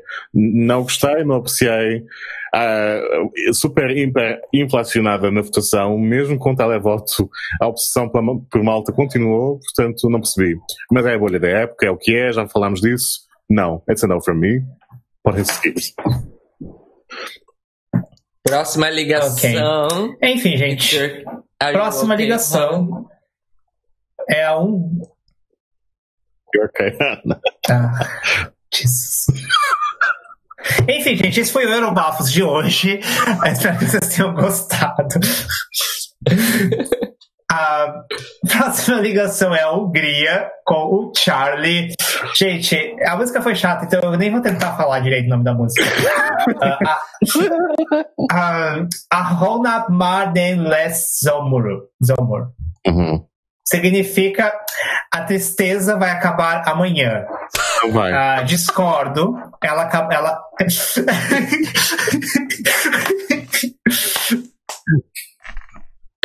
A tristeza realmente só vai acabar amanhã, porque hoje, naquele momento daquela música, não havia fim pra tristeza. Não. É isso, gente. Assim, é um blues com um cantor com voz de cigarro. Como não era uma balada, eu abri o meu coraçãozinho. Ai, olha, não é uma balada. Vamos abrir. Mas, mas ele, depois de 30 segundos, ele fechou de novo. E eu fiquei. E a tristeza não acabou. Enfim, gente. É, é- assim. Não é ruim, mas não é bom, não fede nem cheira. Achei. Talvez ganhe alguns pontos de simpatia por ter tent, feito, tentado feito alguma coisa que não era a mesma coisa, mas ficou na tentativa só. É isso, Fábio. Pois, eu só anotei que uh, fiquei desiludido, como disseste, quebraram o meu coração. Eu, eu gosto de blues, mas não foi o caso. E também escrevi, podem ter o Gilda Horn, volta, please. pois. Uh, eu só escrevi uma frase sobre essa música que é Blues sem alma. É isso. Uhum. É, é verdade. Soulless Blues. Esse é o nome da música. Antes de Unsubstantial Blues, da, em 2017, tivemos Soulless Blues. Tá aí, tá tudo. Ganhou. Frase da noite. Próxima ligação. Então tá, gente. Próxima ligação é a uh, Eslovênia com o cantor Vili Resnik com a música Nai Bogovi Slio, que significa Deixe os deuses ouvir. Gente, coitados dos deuses. pra que fazer isso com os deuses, gente? Assim. Desculpa. Uh, eu botei aqui. Pra mim, isso assim, eu gosto de Balkan Ballad, mas assim, isso pra mim foi a Balkan Ballad que tentou ser ocidentalizada, mas ficou no meio das duas coisas e não foi nenhuma das duas coisas. E além disso, nós tivemos o cantor com uma cara socável, ou seja, não. Cairo. É, ainda bem que você me escolheu porque eu preciso ir à casa de banho, mas é basicamente isso. O, o, o cantor, é, você olha pra cara dele e você pensa, hum, eu te odeio. E. E canastrão, e a música ruim. Ai, não. Tchau, Eslovênia. Fábio. Então, depois do que disseram, só tenho que sublinhar e dizer: se é assim, está a explicar porque é que os deuses nos abandonaram. Pronto. Podem pois seguir. é. pois é, o motivo de nós termos coronavírus esse ano é porque em 98 os Willy Resnick cantou para os deuses, né? E eles, a vingança serviu-se muito fria antes depois e assim foi. Hum, isso, né, gente? Ai, é isso.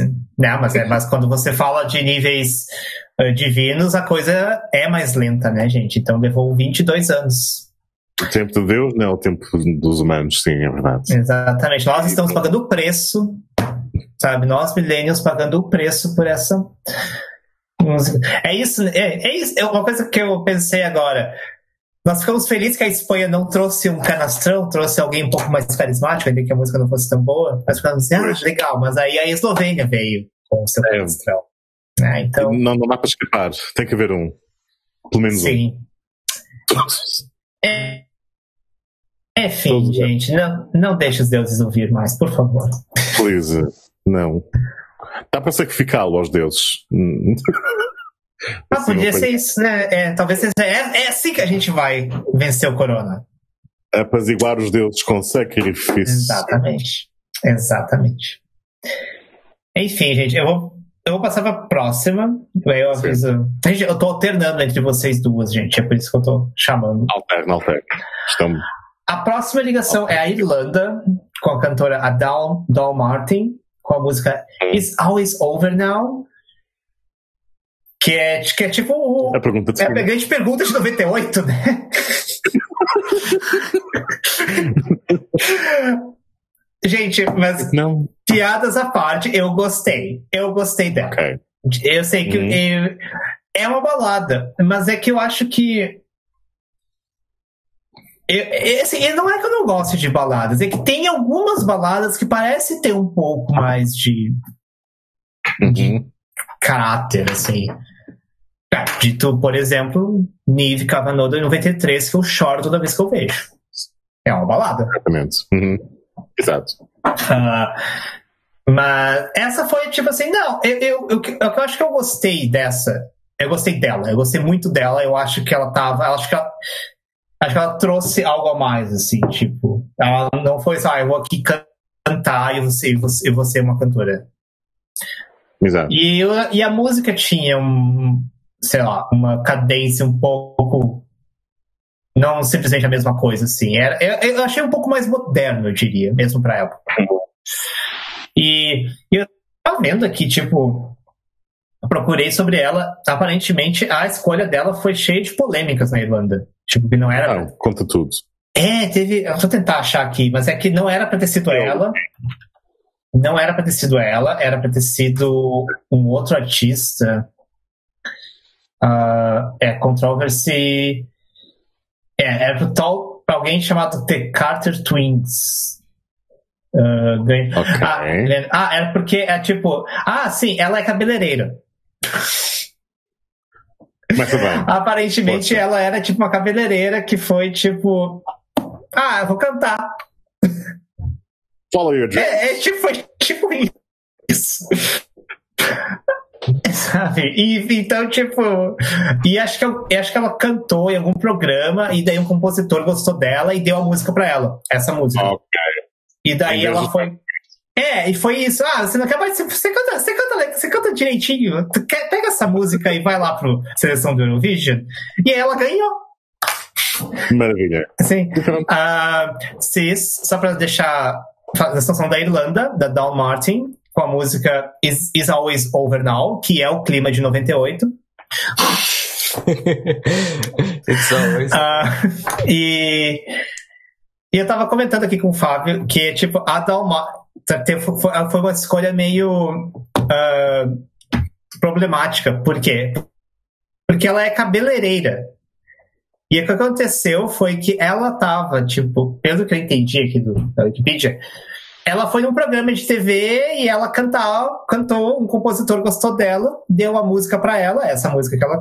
Aí ela resolveu, foi participar do Eurovision, da seleção do Eurovision e ela ganhou. Então foi isso, tipo. E aí a grande polêmica foi que havia um, um, outros competidores que eram mais favoritos que já eram profissionais, enquanto ela era uma amadora. Uh. Uh, então foi, foi isso. Ela não parecia e... amadora. Mas é como eu tinha falado antes.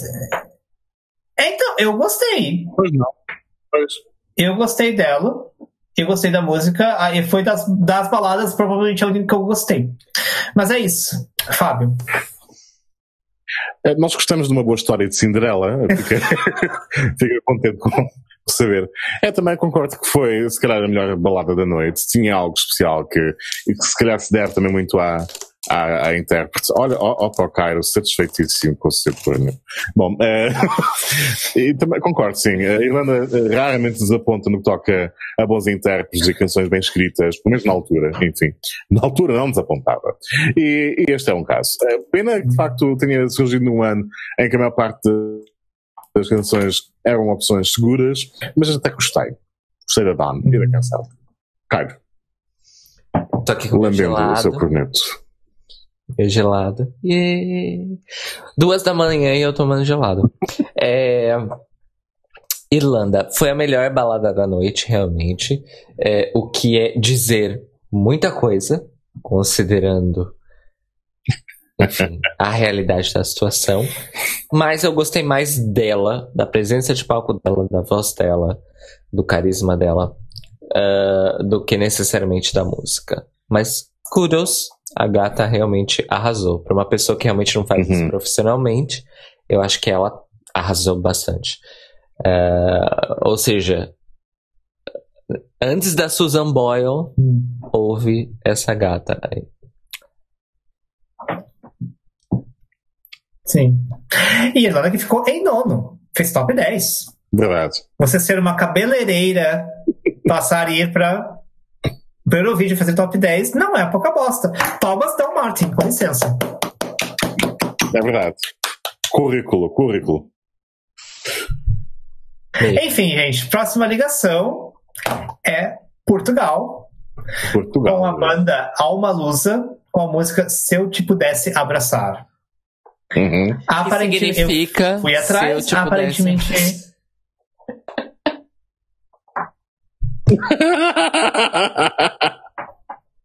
Você pode repetir, Cis? Eu não entendi. Acho que essa.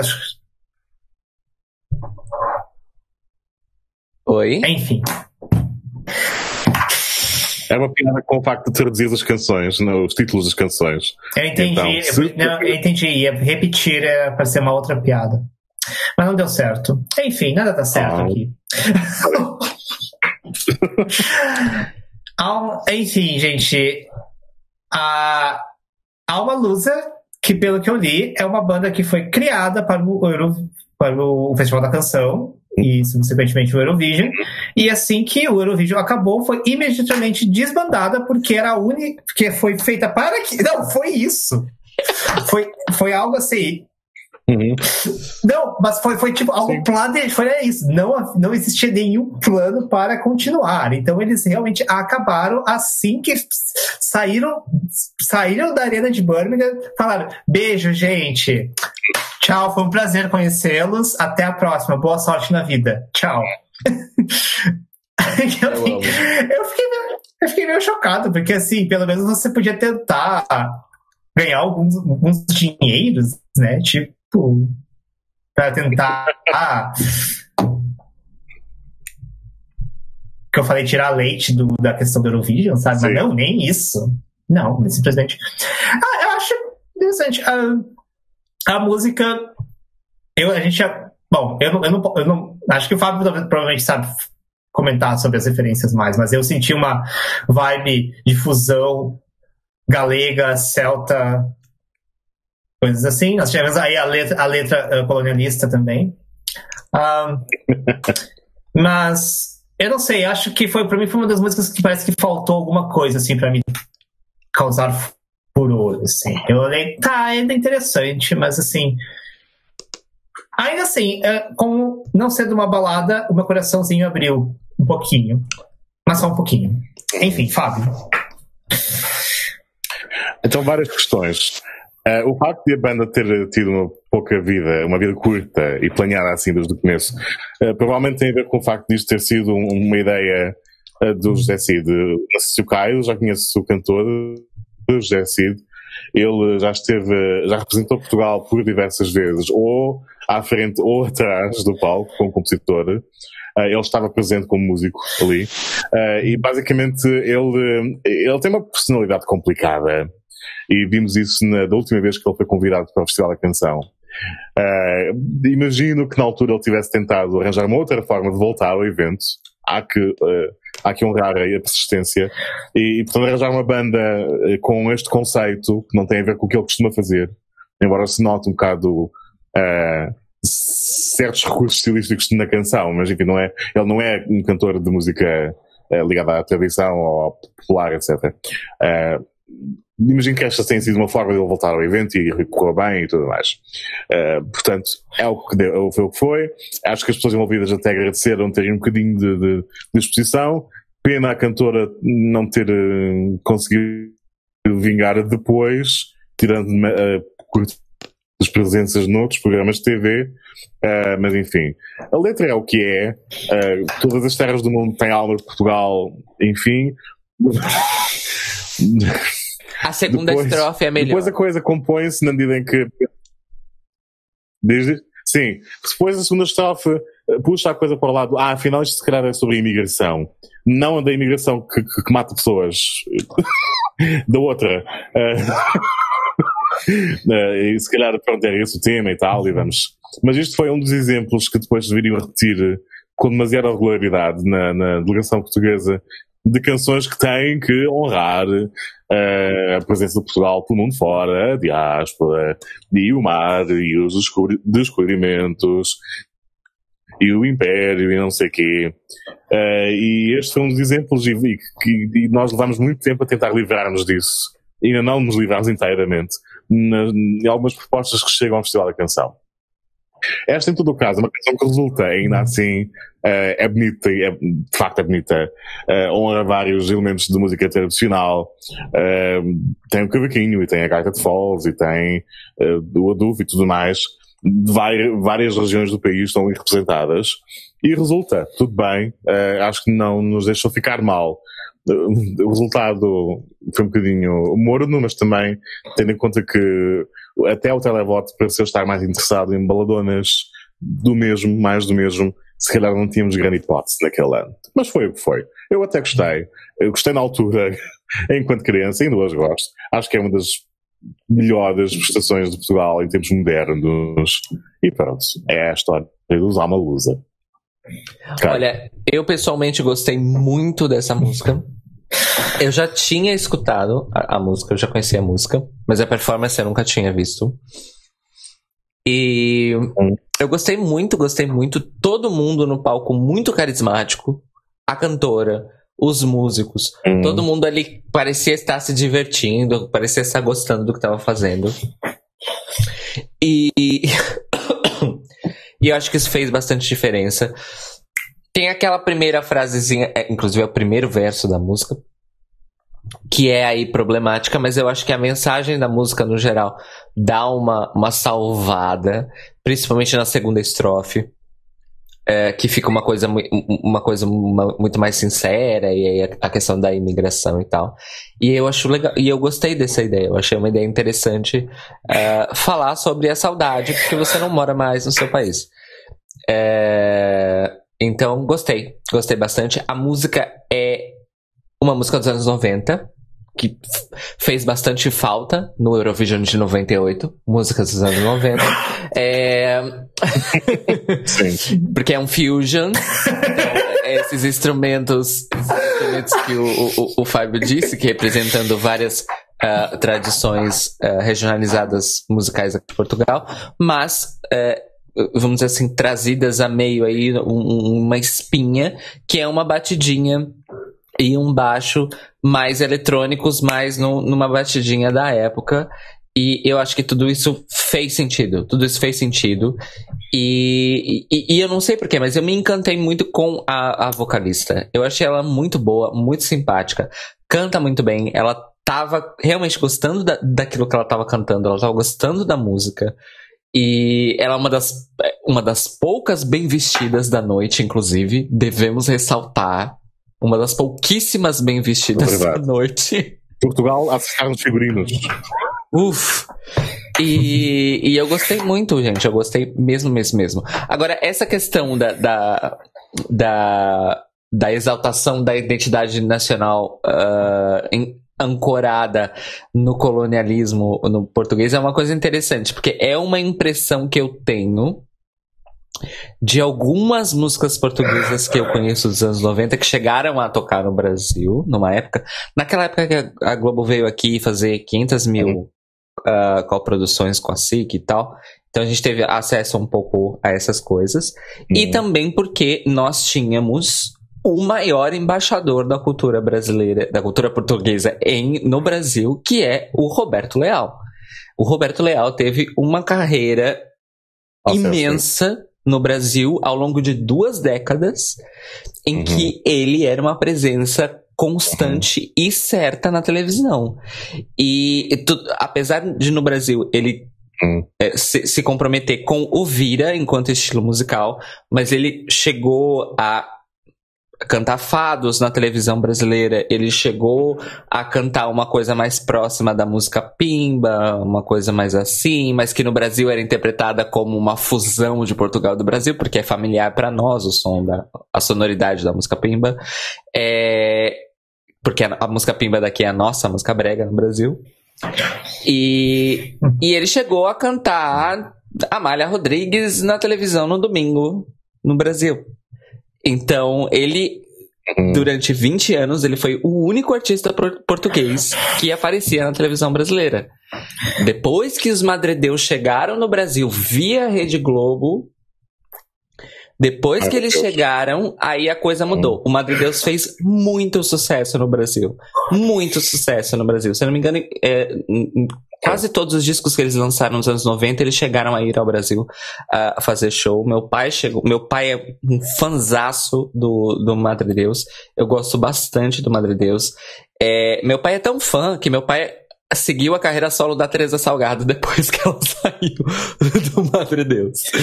É, então, assim, a, o nosso acesso uhum. à música portuguesa no Brasil era o Vira do, do Roberto Leal e tudo que o Roberto Leal trazia uh, de, de adjacente e o Madre Deus nos 90 que era uma coisa muito mais elitizada no Brasil. Eu não sei como era, como é que é, como era aqui em Portugal a, a questão do, da associação de classe social com a música do Madre Deus, mas no Brasil ela chegou como uma música extremamente intelectualizada, porque ela era basicamente música contemporânea ah, misturada com música pop.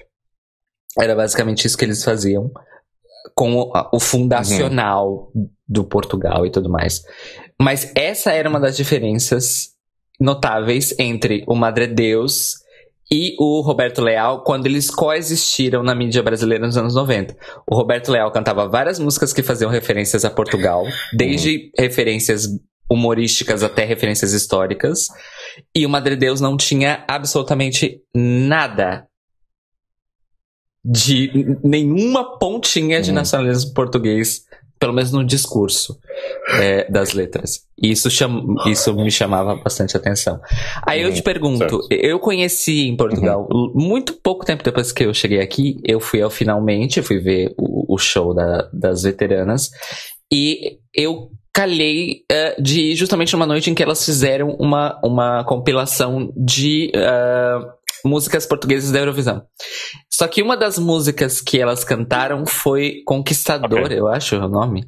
Que é Eu fui ao Brasil, ah, fui da. Horrível, sim, sim. da Moçambique. Sim, horrível. Mas isso Sim. é. Isso foi a Eurovisão ou não? Sim. Foi, sim senhor. Mandámos isso para a Eurovisão. Não, não tínhamos noção nenhuma. O Becker precisa conhecer essa música, porque assim, a, letra, nenhuma. a letra dela é questionabilíssima, só que a música é muito boa.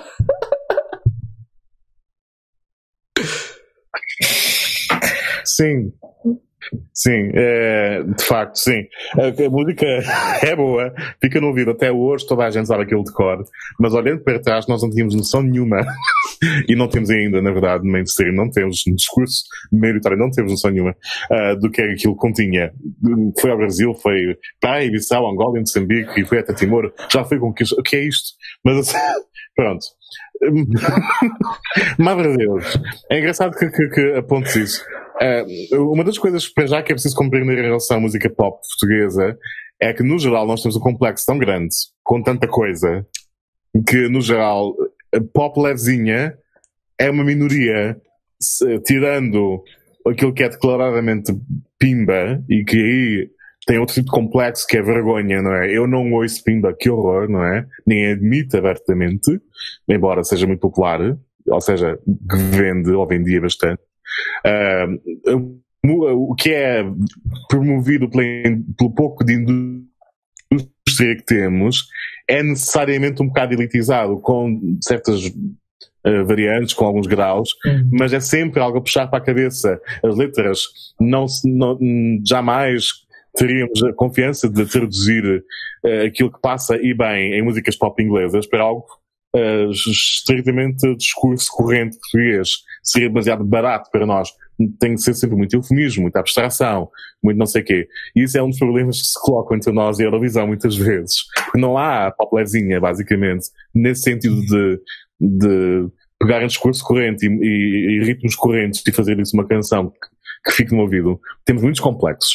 Portanto, Mar Deus é sim senhor elitizado nessa medida, mas é na verdade também o, o elitizado que, que, que, que é bem gostar. Toda a gente tem que gostar. Toda a gente tem, não só porque eles eram bons, mas porque ser elitista e ser intelectual é altamente pesado em contexto português, na música. Hum. Enfim, noutros sentidos, cara, não. Mas, e, e- e é engraçado notar que as letras não apontam, de facto, para, para um discurso nacionalista, sobretudo quando o Ais Magalhães, que está por trás da canção, tem o passado que tem. Mas isso são outras histórias. Ah, enfim, Madre Deus, magnífico. Pelo menos com a Teresa Salgueiro. Pelo menos com ela. Depois perdemos um bocado. Mas é isso, sim. Tanto que se dizer. Tanto se podia dizer. Sim. Ah, se não me engano, o Madre Deus foi trilha de novela das oito. Mais de Ok. uma, se não me engano. Ok? O, o- Que, é- que era onde, que era onde tinha espaço. é, é para músicas mais contemporâneas dentro da, da mídia mainstream. Era na, na trilha de novela das oito. E se não me engano, foi mais de uma. Sim, na verdade, é, ah, eu, eu mas, acho mas assim, novela. Cert... Novela, realmente foram duas trilhas de novela que Madre Deus esteve ao longo dos anos 90, mas eles, eles realmente tipo, explodiram mesmo quando O Pastor foi a abertura da minissérie Os Maias, que foi filmada aqui hum. em Coimbra. Aí é. foi que explodiu. Hum. Eles realmente, okay. desde a primeira trilha da Globo que eles apareceram, que era uma novela das oito mesmo, eu não vou lembrar porque, enfim, eu era, eu era criança, mas eu lembro que começou a trocar Ma Madre Deus no rádio no Brasil. Porque eles estavam na trilha da novela. Aí, dois, três anos depois, novamente. Mas isso já garantiu para eles um público no Brasil. Então, eles realmente levavam a digressão para o Brasil. Faziam shows até para além do eixo Rio-São Paulo. Chegaram a fazer uhum. shows é, no Nordeste, chegaram a fazer shows em Minas Gerais. E só que quando o Pastor foi abertura, por quê? O Pastor não era a única música do Bade Deus na trilha dos Maias. Então, assim, eles foram muito espertos porque eles conseguiram um, uhum. uma bela colherada de licenciamento com a Rede Globo. É, aí eu acho que já tem um dedinho da SIC, porque essa, é, é, essa, essa minissérie foi uma, foi uma coprodução, é, coprodução mesmo, da, da Globo com a SIC, foi meio a meio, a equipe técnica era portuguesa, a equipe criativa era brasileira e portuguesa, uma boa parte do elenco era portuguesa e tudo mais. Então era uma coisa mais assim. Nas outras ocasiões, normalmente a SIC ajudava em locação, quando a Globo vinha filmar aqui, Uh, fornecia é, licenciamento de música, ajudava quando, quando as músicas iam para as novelas, o famoso empréstimo de atores, é, que aconteceu várias vezes. Então, essa dos Maias foi muito emblemática, porque foi a primeira vez que a SIC realmente tinha ali o, o, o, execu dedo executivo na coisa. E eles não hesitaram, enfiaram mesmo, acho que três músicas do Madre Deus na trilha dos Maias, sendo que o Pastor era a abertura, e aí outras várias coisas. É, tinha, obviamente, tinha a Malha Rodrigues na hum. trilha, tinha Dulce pontos na trilha. Então, assim, eles conseguiram colocar ali sob a, a justificativa, que é plausível, que é climatizar a minissérie. Já que tudo se passa em Portugal, vamos colocar música portuguesa. E deu certo.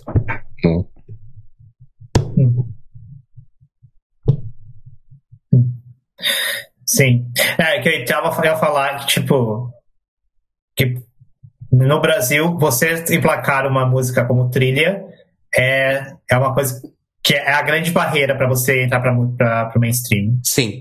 Tipo, você. Eu tenho amigos, por exemplo, eu tenho um amigo que é de Porto Alegre, que talvez ele tenha, talvez você até conheça, que é o Felipe Cato. A gente era. É, ele é. Enfim, a gente era amigo, a gente, a gente ia em balada junto em Porto Alegre. E hoje ele é conhecido no país inteiro, pelo menos no Brasil. Ele já fechou em Portugal. E a grande mudança. Beijos, beijos Cato, a gente chama. Uh, e a grande mudança para ele aconteceu foi quando ele conseguiu emplacar uma das músicas dele numa na trilha de novela das seis, não era nem das oito. Era, né, ele, ele conseguiu uma música na Padroeira. E ali foi a grande okay. coisa que catapultou a carreira dele. É, é, é, é a grande. Você emplacar uma música na trilha de novela da Globo, você selou a sua carreira artística. Música. Um, então, é, esse é, esse, então você por isso que eu falei, Madre de Deus teve música na novela, é, é, é, um, é um nível acima de mainstream, realmente, pra gente. Enfim, gente. Eu estava aqui a investigar, a tentar fazer uma breve pesquisa sobre o, o Felipe Cato. Consta que ele fez, que ele lançou uma canção chamada Canção de Engate. É uma cover do António Variações. É uma cover Sabe? maravilhosa. Assista é. o vídeo. O vídeo é lindo. O vídeo da, da a cover, a cover é linda. Esse okay. disco inteiro do Cato é maravilhoso. Ele é uma bicha maravilhosa, Hum. ele é uma bicha incrível. O Beck conhece ele desde a adolescência. Eu tive o prazer de trabalhar com ele em São Paulo quando eu era técnico de som de teatro. E, Beck, uma coisa que você não sabe. É, ano passado ele teve aqui, no segundo semestre. Eu não pude ir, porque na época eu trabalhava no restaurante, então enquanto ele estava fazendo show, eu estava trabalhando. Mas na semana anterior, ele estava em Barcelona e ele é, ficou amigo e foi na casa do Roba, que é o meu amigo que me ajudou a vir pra cá e que eu moro no quarto que antes era dele. Ele é um dos meus BFFs. E, o, e virou, tipo, amicíssima do Cato. O Cato foi lá na casa dele, ficou uns dias na casa dele. E o Cato participou do podcast que ele faz com o Rodrigo, que faz comigo The Libraries Open. Então, assim. A Cato está entre nós sempre. Ai, gente. Sim, eu lembro, eu lembro, eu lembro de conversar com. Quando ele fazia show em Porto Alegre ainda, tipo, não tinha explodido. Que ele falava, meu grande sonho é ser uma diva e simplesmente entrar no palco, cantar e ir embora. Aí, tipo, ele fazia. Aí você fala, ai, gente, eu nunca vou conseguir fazer isso. Ele entrava no palco e falava, ai, gente, eu gosto de conversar com vocês. Eu, quero, eu queria muito ser diva, mas eu gosto de conversar. E ele fala, tá, desiste. Ele, ele é queridíssimo. É queridíssimo. Sim. Mas enfim, gente. Nossa, esse foi o Próxima parênteses, ligação. o parênteses mais gigantesco. Mas Portugal, mas Portugal sempre vai trazer esses parênteses. Isso é uma coisa que a gente. A gente tá aqui pra isso, né, gente? Aí Nós somos um- uma live lusofalante de Eurovision, então a gente vai dar. Esse, Portugal sempre vai trazer esse tipo de coisa. Mas uma hora tem que acabar. Então nós vamos passar para a próxima ligação, que é a Romênia, com a Uhum. Malina Ol- Olinescu, com a música Eu Credo, que significa puta que pariu essa pedra enorme na tua gargantilha, caralho. Assim, gente, eu vou, eu vou falar rapidinho porque eu preciso ir no banheiro. Mas assim, a balada é qual- qualquer coisa. Mas, gente, que figurino confuso.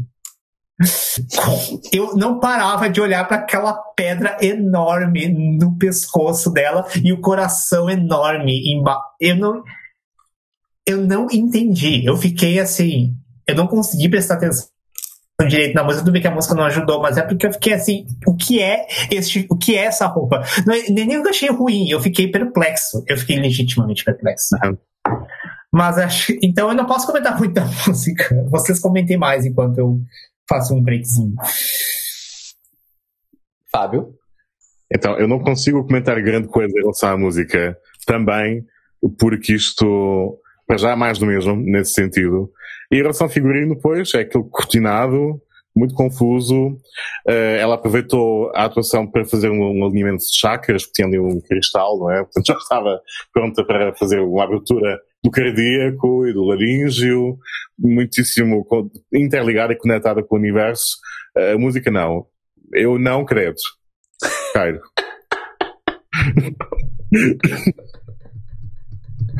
Ou então credo e cruz. Mais isso. Ai, eu fico tão feliz que essa expressão é, é a mesma aqui. Eu amo essa expressão. Amo muito. Porque minha avó tem. falava muito, credo em cruz. É, então, eu Uhum. credo, né? Eu credo. Queridos espectadores ouvintes, Uhum. a música estava tão interessante que num determinado momento nós começamos a discutir quais palavras de romeno nós estávamos conseguindo pescar. Olha só. E como o É romeno é a irmã rebelde da família das línguas latinas e romance. Então é isso. A única anotação que eu fiz foi chata. Apesar do, do figurino estar confuso, aquela ah, pedra gigante para abrir o chakra, eu acho que ela queria garantir que ela ia cantar bem, né, Fábio? Pra ficar já energizada. assim. Sim. Mas eu achei o figurino bonito. Limpar as energias, manter a postura. Achei o figurino bonito. Ok. apesar de confuso, mas eu acho que é porque pra mim o único elemento confuso era a gargantilha. A gargantilha era o único elemento confuso pra mim, porque aquele over a, a estética Certo. oversize da gargantilha não fazia sentido com nada Uhum. do resto. Mas o vestido era realmente muito bonito. Porque, como já provou Scarlett O'Hara de O Vento Levou, vestidos de cortina podem ser fashionable. É isso. Mas é isso, amores. Balada chata, mais uma.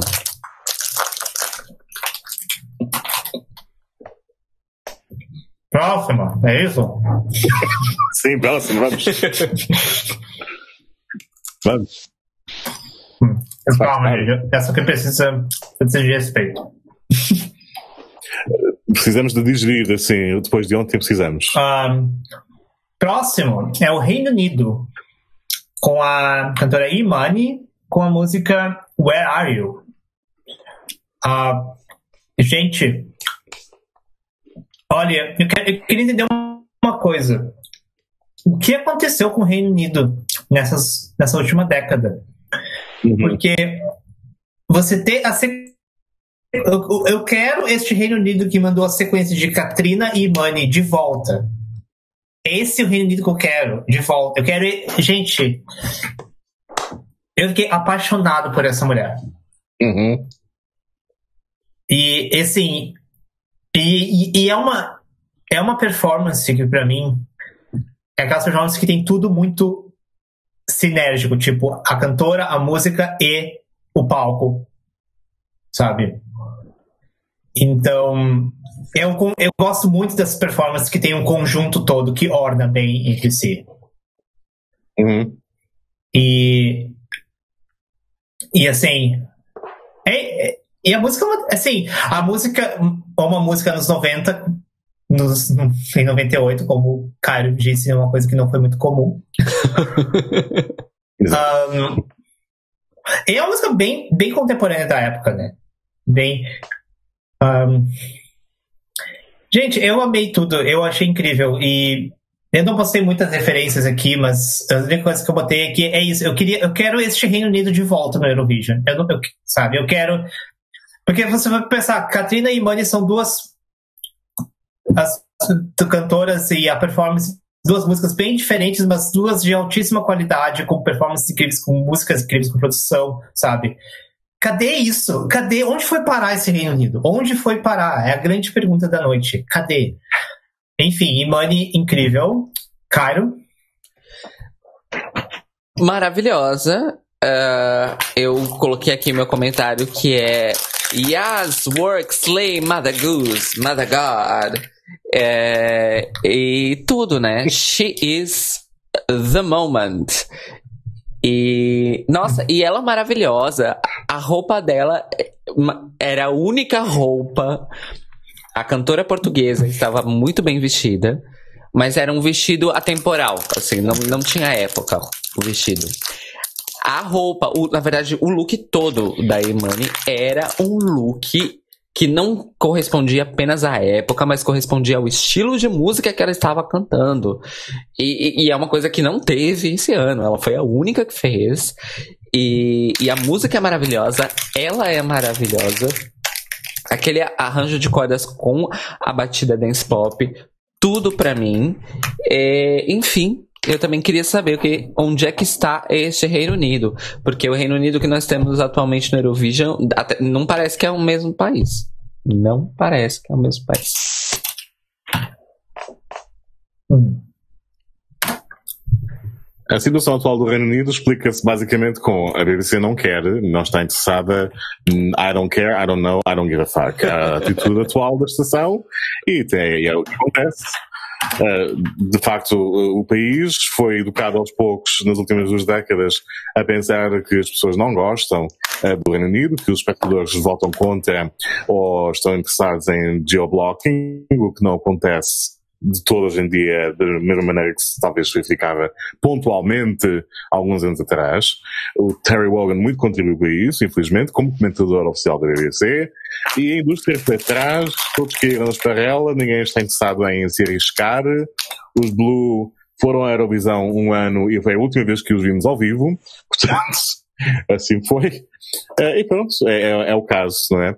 A canção deste ano, 98, bem-vinda seja, bem-vinda à década, bem-vinda a este final de milénio, porque de facto uh, marcou e muito o alinhamento necessitávamos de uma canção como esta e ali estava, tudo no ponto, não é? A prestação, a cantora, os backing vocals, o arranjo, pedir mais o quê, não é? Só pedir mais canções como esta, uh, que não tivemos muitas nesta, nesta edição. Mas parabéns, eu gostei imenso. Isto sim é o UK. Sim, palmas para Imani. Uh, é uma coisa muito doida, porque se por um lado, eu morei no, como falei antes, eu morei no Reino Unido. Se por um lado eu falo mal da, da culinária, uhum. eu falo muito bem da música e da relação que eles têm com a música. Uhum. O Reino Unido é um país riquíssimo em matéria de música, então é triste para mim ver o que, que eles estão fazendo no vídeo. Para mim, o que aconteceu nesses anos, tipo, nessa sequência Katrina e Money, é tipo, é uma mostrazinha do quão rico, do quão rica é a música britânica, uhum. sabe? Então, tipo. Então eu fico um pouco triste realmente de ver o Reino Unido não fazer esforço, sabe? Eu acho que acho que eles talvez estejam voltando ao, acertar o ponto que o, a, a música do James Newman não é tão não é ruim. Então, hum. eu acho. Mas, mas é isso, que, sabe? Tipo, é triste porque para mim fica assim, claramente esse é um exemplo, vocês sabem, vocês sabem fazer isso. Não, não, não é que ah, a gente não faz ideia do que a gente. Não, vocês sabem fazer música, vocês sabem fazer performance. Olha o que vocês faziam nesses anos. Vocês sabem, vocês sabem, uhum. vocês sabem fazer isso. É só uma questão de querer, sabe? Então, tipo, quer, só querer, né? Só. Mas, mas é isso, sabe? Então, podia, tem tanta coisa boa, tem tanta coisa incrível no Reino Unido, e isso poderia ser um, um, um elemento para mostrar essas coisas incríveis que tem lá, sabe? E, mas eles não levam a sério, o que é, o que é muito triste. Então, é isso. Nostal uma grande, fica aqui, fica aqui a nostalgia do Reino Unido nos anos 90, no Eurovídeo. É. Com o antecedente que tem, eles podiam ganhar é. todos os anos. Ou quase. Pois é. E não. Portanto, enquanto o ascendente, país anglo, numa indústria musical dominada por países anglo, desculpem. não é? Pronto. Podiam pois. ganhar todos os anos. Mas tudo ah. bem. Não estão interessados, é uma escolha. Choice. Sim. E o Rui falando aqui, eu sou mais Electro Velvet. Rui. Ó oh, céus. Please. Ó oh, céus. Please. O Rui, o Rui ama uma Enfim, trollagem. Gente, próximo... O Rui ama um mal feito, uma traquinagem. Ele ama. Nossa. Enfim, gente, próxima ligação. Palmas pra Imani. Diva! Pa... Né? Viva lá, Diva, não é? Próxima. Próxima ligação é o Chipre com Michael Haji, eu acho que se pronuncia o J, então deve ser Hajiani, com a música Genesis. Uh, eu botei aqui que ele é o Tony Montel do Chip. Antes de Tony Montel insuportável em 2012 e 2016, porque eu acho o Tony Montel insuportável. Nós tivemos aí o Michael. E eu já achei ele bem insuportável logo de cara. Mas depende. Mas pelo menos, assim, de novo, é aquela coisa. Eu achei que, eu achei que a música toda foi um grande overkill. Foi uma coisa. Você está tentando demais. Você está tentando muita coisa e você não está indo em lugar nenhum. Mas pelo menos ele uhum. tentou. Quando a maior parte dos, dos nem tentou, pelo menos dá um créditozinho pro, pro moço. Mas, mas é isso, é só um créditozinho. É isso. Fábio? Eu notei apenas, anotei apenas uh, passo. E eu vou fazer, vou passar. porque, pronto, mais um não momento da noite. Calho. Eu amo um conceito de não momento. Não. Eu amo esse conceito. É... Não momento. O meu comentário também é curto e grosso. Muito barulho por nada. Eita. Enfim. Enfim. Próxima. Do Fuego. Não. Próxima ligação é a Holanda, com a Edcilia Rombley, com a música Hemel en Arde. Hemel en Arde. Que significa paraíso e a terra. Mas para nós seria o céu e a terra. Uhum. Uhum. Então, gente, a Edcilia, para mim, ela é Eurovision Queen. É, ela é Eurovision Queen. Ela é, pra, eu chamo, para mim, ela é a Whitney Houston da Holanda. Uh, é uma outra performance que para mim o conjunto todo foi muito bom. Sabe? Então teve toda, teve ela, a música e o palco, tudo ornando. Uhum. Para mim, eu, também teve outra coisa que para mim ela estava claramente se divertindo e gostando do que ela estava fazendo no palco. E ela era muito nova nessa época. Um, então eu achei encantadora essa performance. Eu não conhecia, eu conhecia a performance dela de 2007, mas não tinha visto essa ainda. E hoje eu entendo por que, uhum. que ela é Eurovision Queen. Porque é isso, ela, a Cecília que era para ser a hostess de Rotterdam desse ano, mas vai ser a hostess do ano que vem. Uh, então ela ela ficou em quarto esse ano, que foi incrível, mas em 2007 ela não qualificou, infelizmente, por uma, uma semifinal dificílima muito cruel. Hum. Mas então eu fico feliz que ela vai ter a chance de brilhar como estrela no palco, não, agora como host, porque ela merece muito. Ela é incrível, essa mulher é incrível. Ela foi a, a host do, do Festival de Amsterdã do ano passado. Uhum. Ah, essa é, é, é, é, uma, é uma mulher que tem tudo. Ela, e ela. Enfim, gente, eu amo muito ela. E e, enfim, é isso, gente, é tudo. Uh, Caio. Então, mais uma que o comentário é Yes Worksley, Mother Goose, Mother God, She is the Moment. É, pra mim, ela tá ali com a, com a Imani do Reino Unido em todos os quesitos, assim. Maravilhosidade, música, anos 90, pop, Coreo, figurino, performance, palco, tudo. Tudo, tudo, tudo. Muito maravilhoso. Uhum. Muito dos anos 90. E aí eu digo para vocês, eu, eu, elogio quando as coisas parecem nos anos 90, não por uma questão de preciosismo histórico, do tipo, ah, é os anos 90, as pessoas têm que estar de acordo com a época. Não, é porque eu realmente gosto da música dos anos 90. Eu gosto do pop eletrônico dos anos 90. É a, a, a década que eu, que eu nasci, a minha começo de formação musical foi nos anos 90, mas quando eu redescobri a música dos anos 90 na adolescência foi também muito mágico. É, eu assistia muito MTV nos anos 90, então tudo isso tá na minha cabeça. E, e é isso. Uhum. Para mim é isso. É maravilhosa demais, meu Deus do céu. Maravilhosa demais. Fico muito feliz que ela vai ser nossa apresentadora. Ela foi apresentadora esse ano do Shine a Light.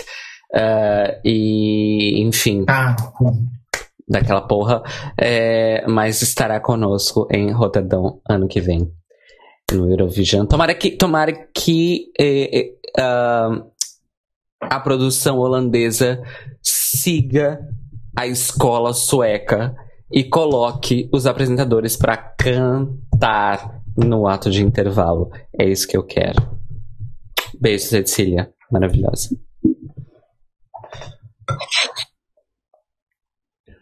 Eu acho que será inevitável a Edcília uh, cantar, tendo em conta que ela já representou o país, portanto nós podemos quase asseguradamente esperar por isso. Em relação à canção de 98, maravilhosa, tudo no ponto, a música, arranjo, coreografia, effortless, como notei aqui. Se eu poderia questionar se a canção britânica tem ou não winner vibes, esta dos Países Baixos claramente tem. Uh, é um hino e a Cecília e todas as pessoas que a acompanharam em palco estavam, estavam então de, de parabéns. Foi um dos momentos altos da noite inquestionáveis. Queremos mais. E vamos ter, se calhar. Sim. A, a Edcília, ela cantou no, no festival no, da, de Amsterdã. Ela cantou as duas músicas dela. Ela foi a host, mas ela também cantou as duas músicas dela. Sim. no, no festival. Então eu imagino que ela vai cantar no Eurovision também. Eu imagino. Eu ah, tenho esperanças. que, é, que ela cante, eu acho. Hum, Porque, porque, como eu falei, ela é Eurovision Queen. O pessoal da, Uhum. do, do, do conhece e, e gosta e ama ela. Então, sabe? E tem por, por motivos, porque ela é incrível. Então eu, eu tenho sim esperanças que ela vai se encantar, talvez como ato, não, acho que não como ato de abertura, porque imagino que vai ser o Duncan, mas talvez como ato de intervalo ela faça alguma, alguma coisa. Uhum. Esperamos sim. Nem que seja na STEMI, enfim, resolve assim, mas pelo amor de Deus, faça Ah. acontecer. Bem, é, Etcilia, uma das Eurovision, uma das. É bem isso. É, é, é um grande exemplo que você não precisa ser, ganhar para se tornar uma Eurovision Queen. A maioria eu delas fico- não eu- eu- ganharam. É, eu fico feliz que isso aconteça. Eu fico feliz que a gente tem, que a gente consiga reconhecer. Hum, Mas é isso, gente. Um beijo, Etcilia. Você é incrível. Ahn, próxima ligação é a Suécia com a Jill Johnson. Gente, esse, esse, esse nome, né? Jill Johnson, parece tipo. Me lembra da ContraPoints, da Jack Jackson, a centrista. Enfim, Jill Johnson com a música Curlican Ur, que significa O amor é. Charlecanera. Ah. Ou ar. Dependendo do, do, do seu dialeto. Ah, é, o K é o Chan, né? É Charlecanera. Ch- Charlecan Air. Ou ar. Enfim. Dependendo Ah. do seu dialeto, novamente. Ok. Enfim, gente, o que eu botei aqui? Eu bot- a- a o meu comentário foi mais uma balada, ponto, ponto, ponto. É isso. Fábio. Eu acho que podemos também passar adiante, porque da minha parte também.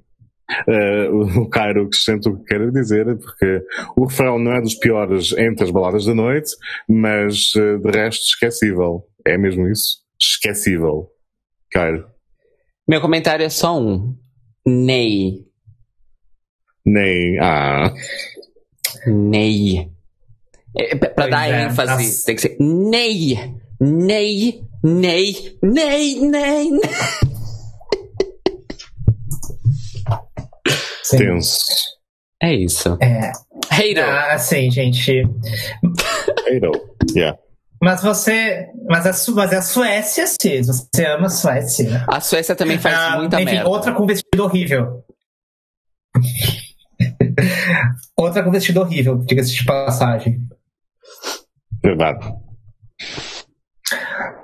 Enfim, próxima ligação é a Bélgica, com a Melanie Cole, com a música DUI, significa Say Yes. Ou seja, antes de Ben and Tan, esse ano, nós tivemos aí a Melanie.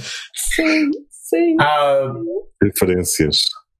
Então, eu botei, eu botei aqui as referências. Ace of Base, Sandy. É, pra mim é a Sandy. Pessoal, é, Sandy é referência em Portugal? Eh, quem prestava atenção às novelas, da altura, sim, acabou por ficar familiarizado com Sandy Júnior. Não, te- não sei hoje em dia se. Diz, desculpa. Não, não, eu ia dizer que, no meu entendimento, sim, Sandy Júnior teve algum impacto aqui em Portugal, porque quando eles Sim. estiveram aqui em Lisboa no final do ano passado, na turnê de, de reunião eh, deles, o Júnior foi ao LX Factory, eh, enquanto eu trabalhava no, no restaurante lá, e o LX Factory parou quando descobriram que o Júnior da Sandy Júnior estava lá. Tipo, Coisa. duas, duas colegas minhas do restaurante foram pedir pra gerente uma pausa pra poder ir lá tentar tirar uma foto do ou com o Júnior. No meio do expediente. Detalhe, era um sábado, ou seja, o restaurante não estava Uhum. vazio. Enfim. É, eu sinto-me vingado porque, tendo em conta a prepotência que caracteriza certos espaços de Lisboa, como o LX Factory, eu estou a ser imparado com Sandy e Júnior, de todas as pessoas, Júnior de Sandy e Júnior, eh, dá-me um certo gozo. Eh, É assim que a careca se mostra, não é? Enfim. Mas tudo bem. Sim, as pessoas na altura ficaram familiarizadas, não sei se tanto com Sandy a solo, mas pelo menos quem acompanhava as novelas, sobretudo da tarde, por motivos, Sandy Júnior estava lá nas trilhas e, portanto, o que a morte faz, faz coisas e ficou, ficou na memória. Sim, uhum. confirmo. Uh, é, eu botei. Gente, eu botei aqui que eu amei, porque eu gosto dessas coisas de pop. É, é uma coisa meio bubblegum, mas com uma cantora mais. Uma fase. Uma, um lance mais francesinha mignon, que é outra estética que eu gosto. E, eu, e assim, não basta apenas ter estéticas que eu gosto, tem que entregar. Mas eu acho que entregou muito bem. E um so, de novo, um sopro de vida, assim, nesse, nesse ano. Uh, é, palmas para Sandy da Bélgica. Enfim, uh, Cairo? Eu gostei, eu gost... não me impressionou em nada, mas eu gostei. E neste ano de 98 já é dizer bastante. Uh, eu prestei atenção, eu escutei a música, me prendeu e eu fiz um, um comentário. Ignasto, tá ouvir. Né? E eu fiz aqui o um comentário que é um popzinho inofensivo dos anos 90. Isso não é uma coisa ruim. Não. Fábio? Então, uh, pois também não me impressionou por aí além, mas gostei do que vi, ou seja, uh, não me ofende, é indefensivo, lá está. Uh, necessitámos, tenta de ser atual, ter em conta. Hum, enfim, podia ser melhor, podia ser muito melhor. Mas dizer o quê? Desta altura, ao ver o espetáculo e ao fazer anotações e ao ler as anotações, com o alinhamento que há, ou que houve em 98, a fadiga instala-se. Uh, e só te digo, devo passar a canção seguinte. Continua uh, a fadiga, sim. Enfim, próxima. Próxima é a Finlândia. Sim. Com a banda Ideia. É uma banda, Ideia. Hum. Com a música Ava que segundo aqui o Eurovision World significa Open Landscape. Ou seja, deve ser okay. tipo campo, é. Ah, uma coisa que eu, li, eu dei uma olhada é a música. Ele fala aqui que a música é em finlandês, mas na verdade é um finlandês antigo, na verdade. Não é o finlandês moderno. É, então por isso que eu acho que tem essas, essas palavras especiais, assim. E, okay. e se você olhar a letra, ela é, é, é, é, é tipo. Ava ma, ava ma, vara. Ava ma, ava ma, vara. Kalneu surus, kalneu suruiza. Ava ma, ava ma, vara. E é isso. É, é só isso a letra. Eu sabia que era mística. Eu tinha certeza que era uma música mística. Tem toda não, a vibe. É isso. Não, olha, não, a tradução é Open Landscape, Open Landscape Wide. Open Landscape, Open Landscape Wide. Wide. Beauty, greatness. Beauty, greatness. E aí e se repete. Ok. Portanto, é, é, é, um ritual disfarçado de canção. É isso. É isso, gente. É isso. Fábio. Eu amo, amei. Eu já amei mais ainda. Eu já amei mais ainda por saber que a letra é, é isso. Eu amo o minimalismo. Eu botei aqui que ela é a Enya da Islândia. Finlândia. Uh, Finlândia. Da, Finlândia. Eu ach... Ah, é verdade que eu botei. Eu achei que era Islândia. Eu botei. Podia ter sido, não é? Porque Podia. mesmo muito vibe. Uh, N é da Finlândia e. Um, que é, um, que é um trope, né? Essas músicas de Enya, né? Uhum. Por exemplo, a Emer Queen ganhando em 96, né? Um, mas, é, mas, assim, no mar de baladas é, é sempre um sopro de vida. E eu, e, e, e eu gostei. Eu, foi uma música que eu prestei atenção, então. Uh, foi outra, outro sopro de vida no, nesse ano. É isso. Fábio. Uh, eu, eu, antes de, de, ter passado para a Finlândia, eu tirei cheio para a canção seguinte, porque eu achava que íamos falar da Noruega, mas enganei-me. Esta canção gostei. Desta gostei. porque obviamente sou a pessoa que gosta de, de, do étnico e do místico e não sei quê. Amei Emma Queen e, e acho que esta também é um bocado antepassada de Urban Symphony, Randayad. Esta caminhou para Randayad Voice em 2009. Um, acho que sim, gostei das vibes mais um, world music, aprecio, aprecio bastante. O saber que a letra, na verdade, é mais um cântico do que uma canção completa. Não sei o que diga, mas está bem, aceito. Posso, posso acomodar. Uh, certos momentos da canção lutaram um bocadinho para chegar a algum lado, mas depois o refrão é bastante poderoso, portanto gostei. Gostei bastante. Uhum. Cairo. Eu gostei muito, muito dessa música, porque ela foi a mais diferente, eu acho que uhum. desse ano, das canções desse ano. E a, uhum. essa pegada mística da floresta antiga e tudo mais, eu gosto dessas coisas. Eu gosto quando isso é trazido para Eurovision, porque isso também é válido, isso também pode ser pop, entre, entre aspas. Isso faz parte da cultura de vários dos países. Vários dos países têm esse lado é, campestre ou. Um, ai, como é que é o outro termo? Não é campestre. Ah! Pastoral. Campestre. É, florestal, o que seja. E, e, eu acho que faz falta. É, é, é, esse tipo de. Não necessariamente de você trazer isso e, e implantar no Eurovision, uh, transplantar no Eurovision, mas trazer isso talvez como fusão com uma releitura, com uma coisa contemporânea. E eu acho que foi isso que eles entregaram. E uhum. eu gostei muito. Eu achei todo, todos os, os, os componentes da banda muito carismáticos do palco, todo mundo muito tranquilo, fazendo aquilo com gosto. A cantora é fantástica. E eu amei, amei muito mesmo. Eu amo, amo esse tipo de coisa. Uhum. Pois é. Uh, bom, a gente teve. Enya é o grande exemplo de, desse tipo de música trazido para o mundo pop, né? Sim. Então. Pois. Sim, tem. E, e, nesta altura também, nos anos 90, se começou a popularizar uma série de, de, de propostas que tentavam trazer para a música pop influências mais uh, tradicionais. Na Península Ibérica, lembro-me de termos um caso de sucesso nas Astúrias, uh, que eram os Evia, ou Hevia, não sei, que basicamente eram, eram talvez seja uma pessoa só, uh, com gaita de foz eletrónica, portanto, que tentava, que recuperava canções mais tradicionais e depois dava uma roupagem com batida e dança e tal.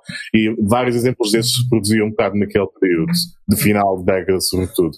E a Finlândia acho que reflete essa tendência, não é? Felizmente, uma tendência em 98. Portanto, aí tem. Uma. Uma, pelo menos. Enfim. Beijos ideia. Próxima ligação é a Noruega, hum. com o Lars Fridriksen, com a música Altid Summer, que significa sempre verão. Ou seja, antes de a AWS falar adeus verão em 2018, nós tivemos aí muito te... 20, 20 anos antes nós tivemos o Lars falando que era sempre verão. São estações tipo Guerra dos Tronos. É, exato. É, é com certeza, eu, eu concordo que é sempre verão, porque eu detesto verão e eu detesto a sua música. Então, tipo. uh, eu botei aqui que ele é o Robbie Williams da Noruega. Ele. Ah, foi, acho que foi aqui. Não, não, não foi aqui. Uh, eu botei aqui que ele é o Robbie Williams da Noruega. E. Mas é isso. Eu olhei assim, é. Sem, sem muitos comentários. Uh, Cairo. Eu anotei que ele é um membro do One Direction antes de existir o One Direction. É, e que eu achei ele gatinho e que eu faria. É basic, basicamente foi essa a minha anotação.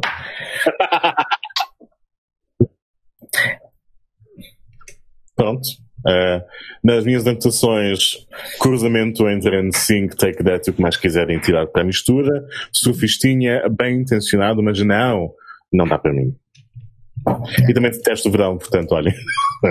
é, eu, junto amo, com o clube. eu amo o verão, gente. Só que essa música, ela é visionária com esse título, porque ele já sabia que o aquecimento global ia trazer isso. Vai ser verão para sempre agora. Ó oh, céus.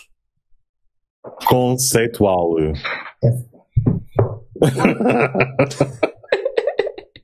A Noruega. A Exato. Noruega. Nós, nós não merecemos. Ele estava muito Enfim, à frente gente. do seu tempo. Isso. Eita.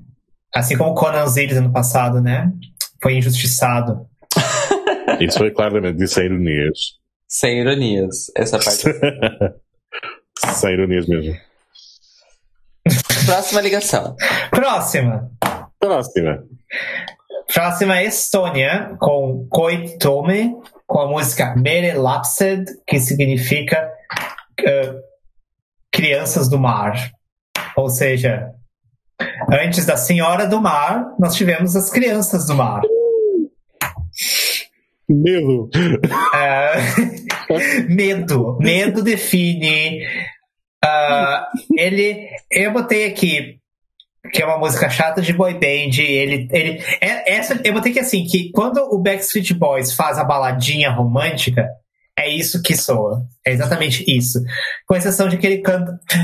Uh, que ele faz, ele faz uma linha, uh, tipo, precursor do Duncan Lawrence de, de usar o pianinho, né, gente? Não que isso ajude muito. Mas é isso, é isso. Tipo, ele é. E aí, isso. E aí, assim, só pra já deixar. Fazer um prelúdio. Houve esse comentário quando estava assistindo ontem de que isso é, seria, é a balada romântica do Backstreet Boys. E aí, e aí começamos não estávamos mais prestando atenção no Eurovision e começamos a falar do Backstreet Boys, e isso durou umas uhum. três músicas. é, Só voltamos e... para o final, sim. Mas é isso, Fábio. Uh, pois, balada de boy band, confirmo também essa referência que, de, que me deixou completamente irritado e alérgico. Uh, o Coito Tomé viria voltar a representar a Estónia em 2017 com Verona, Uh, que, e, voltou, e continua a ser tão creepy como nesta época também. O Carlos está-me a distrair com os seus nails, nails, nails. Afinal, doing... Afinal, wearing nails and not doing drag. Parabéns. Mas não, Estónia, para onde foi isto? Este momento de Crianças do Mar. O título não ajuda. Um, passo, sim. Nós distraímos ontem, continuar, continuarmos e continuar, esqueçam. Voltaríamos a estar distraídos agora com isto Ei, não valeu a pena. Não valeu a pena os 3 minutos de vida gastos. Caio. crianças do mar, crianças do mal. É isso. Esse é o meu comentário.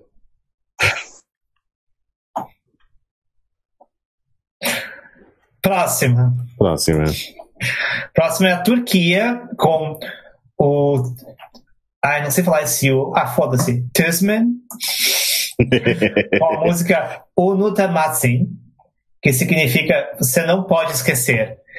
Aconteceu exatamente o contrário. Nós todos ignoramos essa música e esquecemos ela. Ah, eu botei aqui que ele é tipo um Conde Drácula de Araque. E a música é chata. E nós, e nós foi tão, foi tão uma coisa tão esquecível que nós ficamos falando do Backstreet Boys. Caio Braga fico, passou o te, todos os três minutos da música olhando no seu celular sobre o, o Backstreet Boys. E eu não julgo ela por isso. Não julgo. Fábio. Eu só anotei. É de tu, Brutus.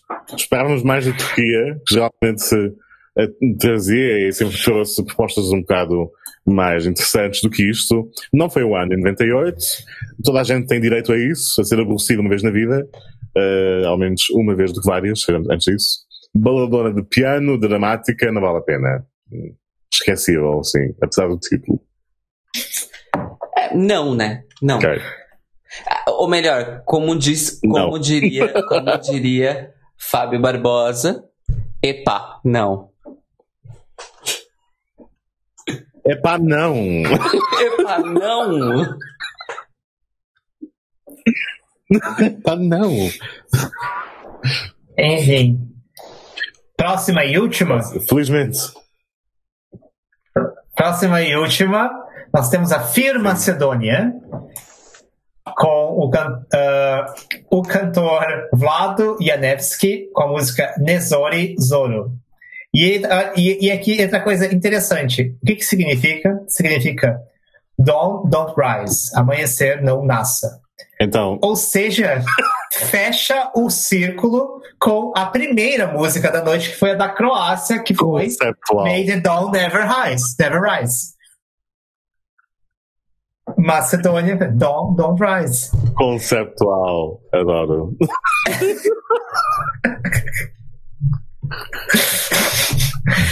Eu não sei se o cara está sendo irônica ou se está sendo. Estás bem? Se passa. Ela está, ela está, ela deve estar com sono, coitada. vai aparecer aqui, ó.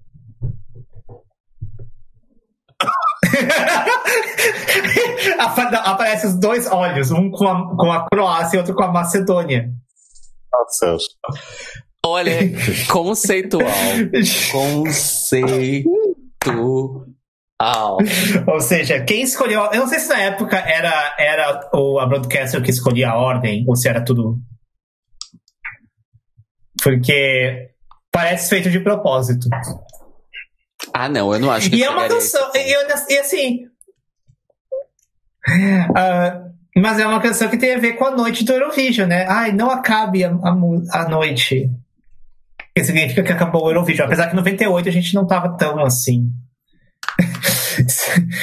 Querendo que a noite não acabasse, né? Enfim, se fosse 97. Ah, dito isso, eu gostei da Sim. música. Eu achei que foi a Ballad boa, moderna da noite.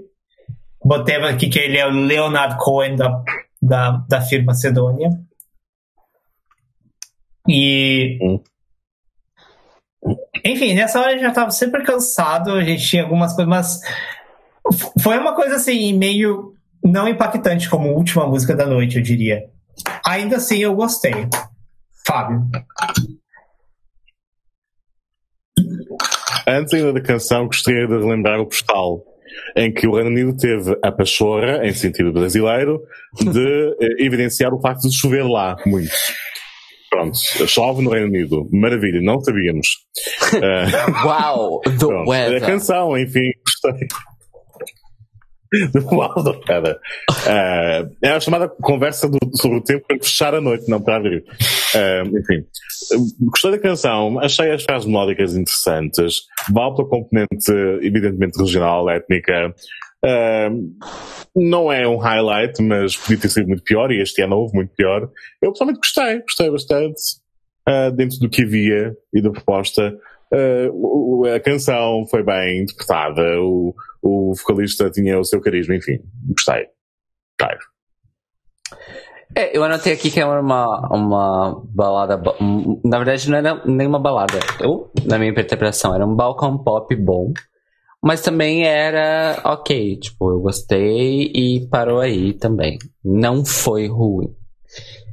Foi isso. Não. Mas o, o, o postcard sobre o British weather foi. Uau. Ah. Enfim. Enfim, gente, e aí nós tivemos aí aquele ah, ato de intervalo de multiculturalismo blá do Reino Unido. Uhum. Que na Uh, verdade. É uh, que- depicts. É que o, que o Fábio tem um- um- um- um- uma tradução melhor do que realmente foi aquele, aquele show do intervalo. Fábio, por favor. Então, eh, primeiro citando o Terry Wogan, porque a maneira como ele apresenta as coisas já é questionável.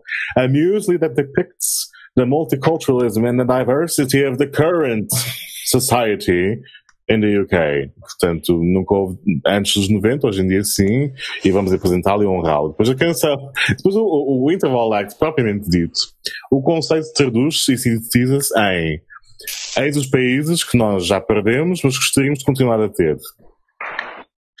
Porque por trás da questão da diversidade, o facto de termos ali representações da Irlanda, da Escócia, da África do Sul, uh, possivelmente de Hong Kong, imagino.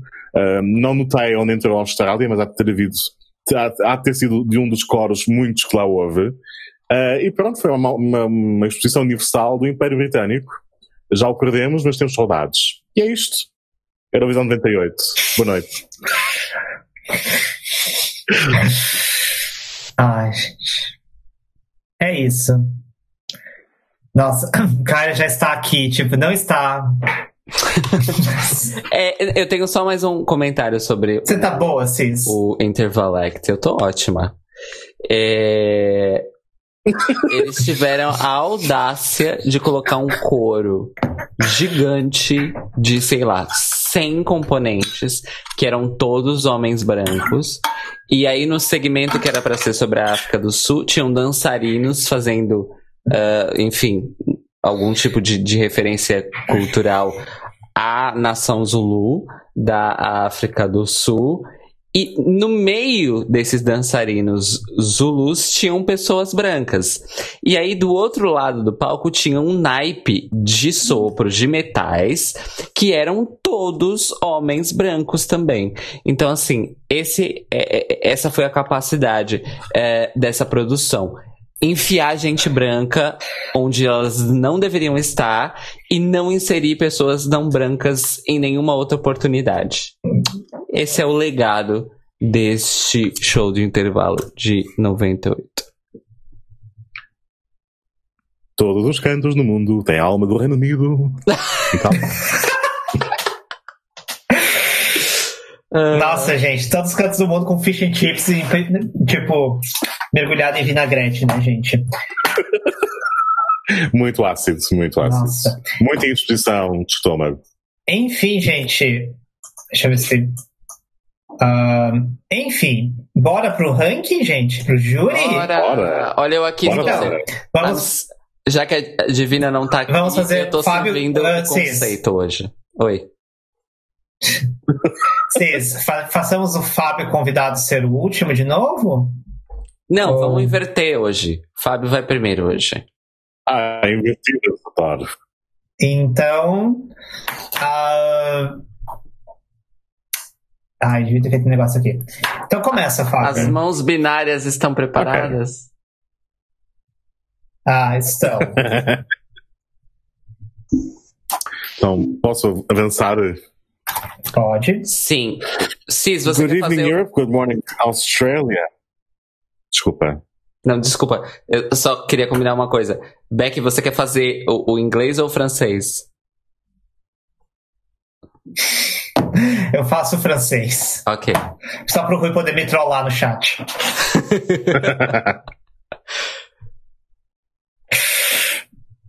ok. Good evening, Europe. Good morning, Australia. Apesar de não, ter, não fazer parte de 98 ainda, this these are the votes of the German jury. Lippstadt calling, antes de mais. Seja como for.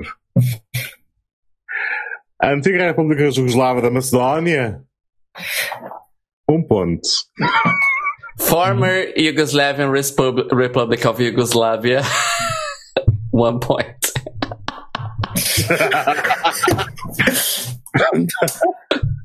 L'ancienne République Yougoslave de Macédoine, un point. Estava preparada. Ha! Ha!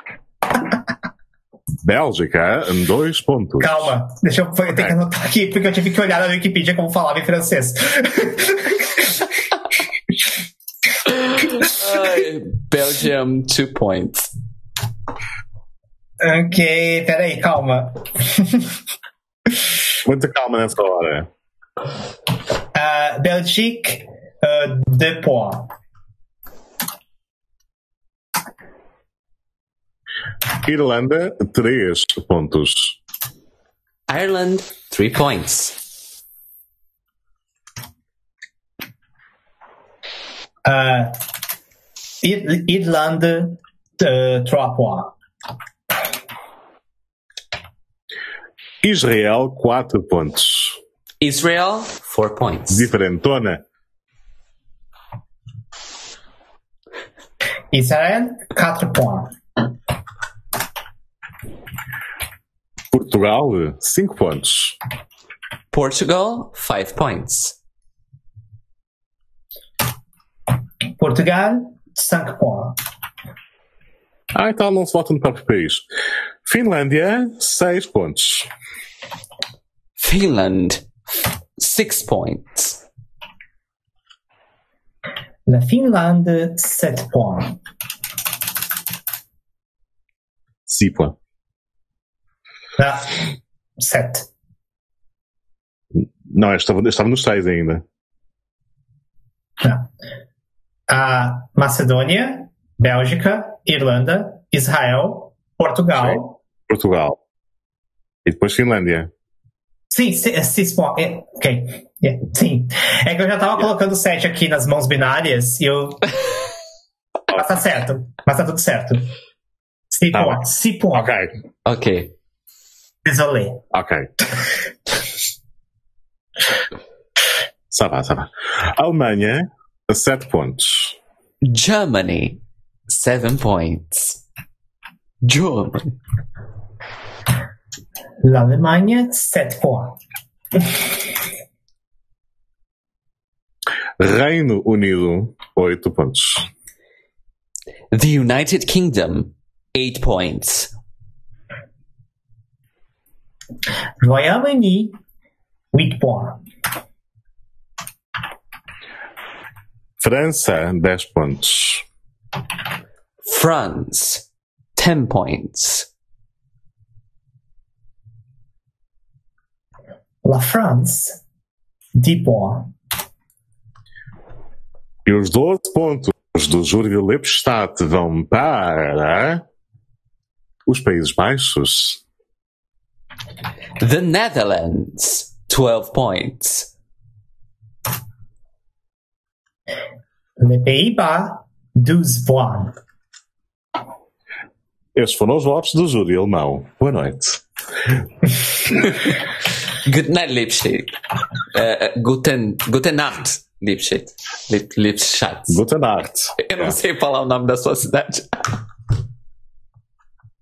Lippstadt, também conhecido como o fim do mundo, mas bem intencionado. Lippstadt. É derivado do rio Lipa e cidade Stadt. Lippstadt. Lippstadt. Lippstadt. Yeah. Ai, a gente.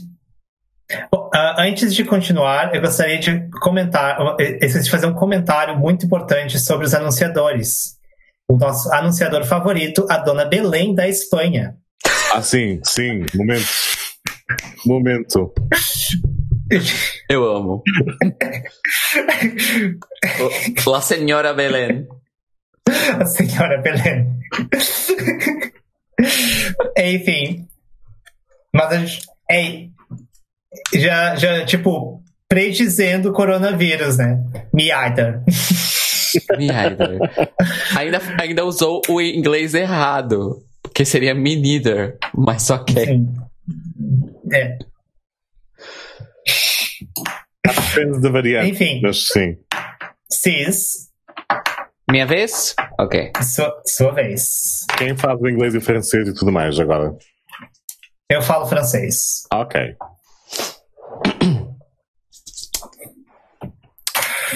Boa noite. Good evening, Europe. Good evening, Israel. Good morning, Australia. Good night, Brazil.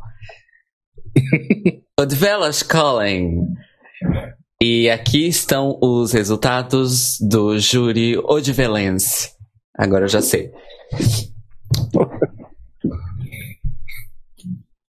Um ponto para a Noruega.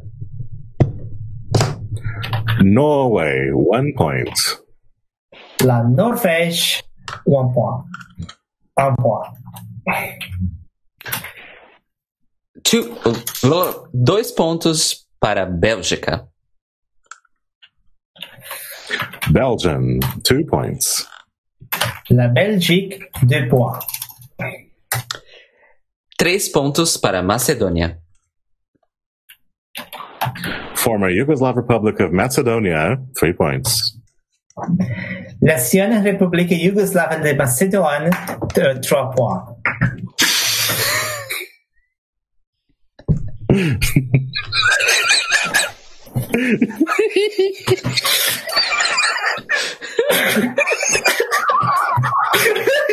Eu preciso um vídeo com essa dançazinha. Eu preciso. Já. Um GIF. Preciso. Gente, palmas pra Urica, que falou exatamente isso milhões de vezes a noite inteira. Na verdade, Perfeitamente. é- na verdade, ela disse, ela não disse anciã, ela disse ex. Ela foi esperta. Ela foi esperta. a gente falou, er- falou errado, segundo a Wikipedia. não, mas eu, eu acho que ela foi esperta mesmo. Ela decidiu pelo caminho mais fácil.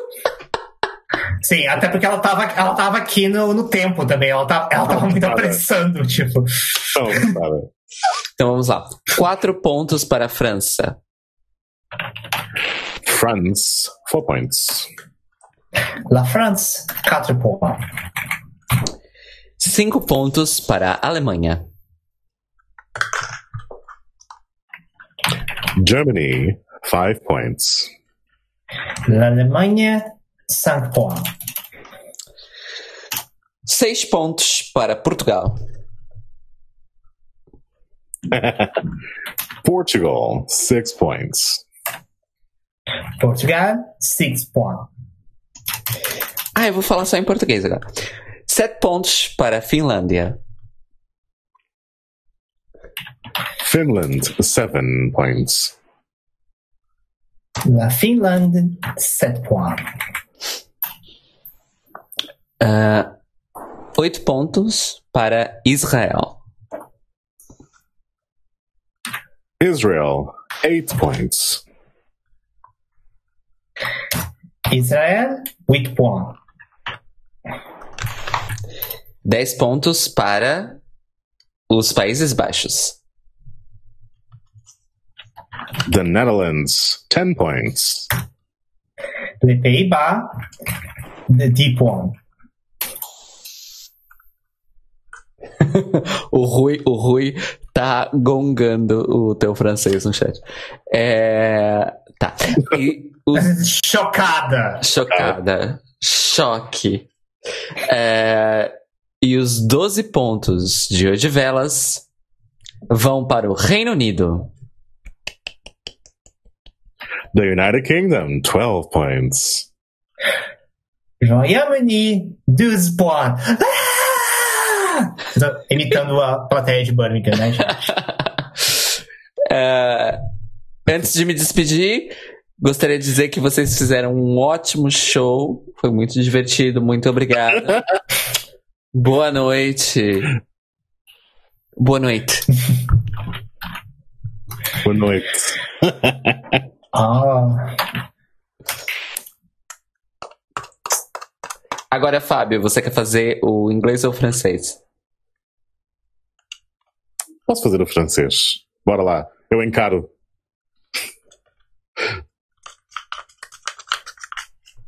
ah, ok. Entendi. Good morning, Australia. Good evening, Europe. This is Melbourne calling. This is a great, great show.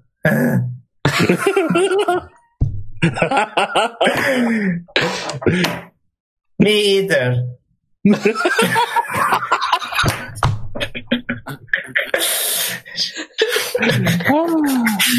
Me either. What a surprise.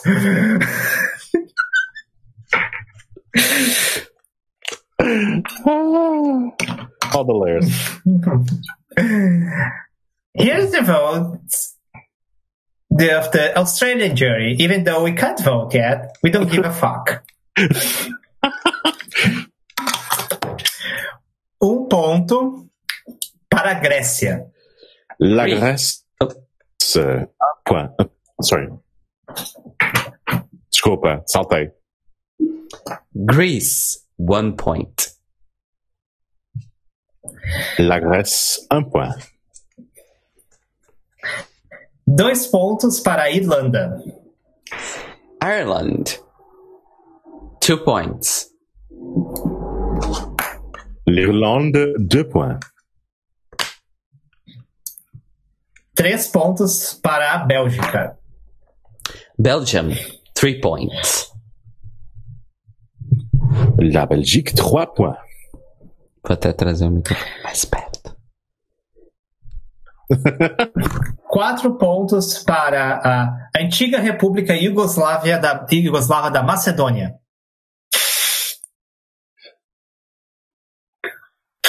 Former.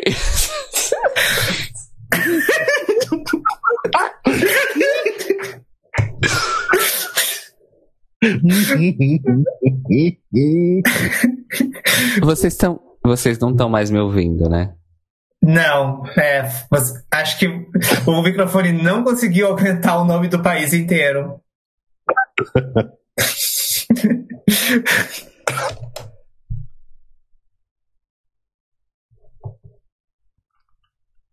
Vamos reiniciar a chamada.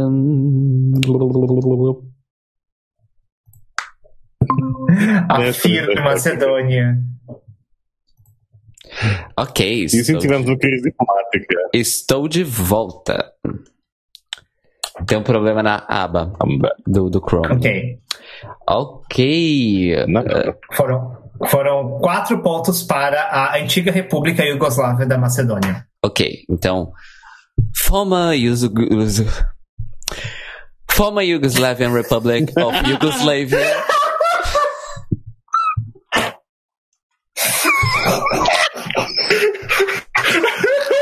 Deixa eu fazer, caralho. Former Yugoslavian Republic of Yugoslavia. Three, four points.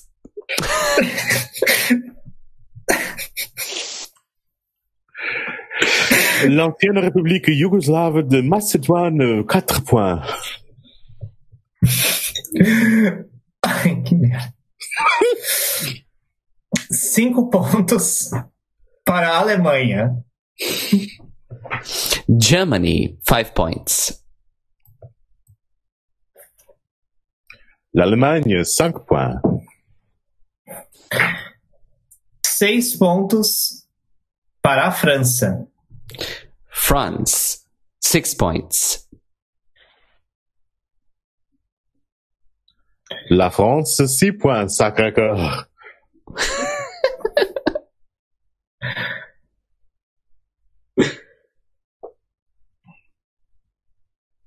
Sete pontos para a Finlândia. Finland, seven points. Finlande, 7 points. Ahn, Oito pontos para Israel. Israel, eight points.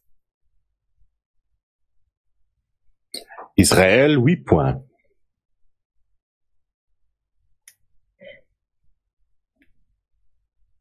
Agora, este foi um top 2 muito difícil. Mas vamos lá. 10 pontos para Reino Unido. The United Kingdom, ten points. Pollux.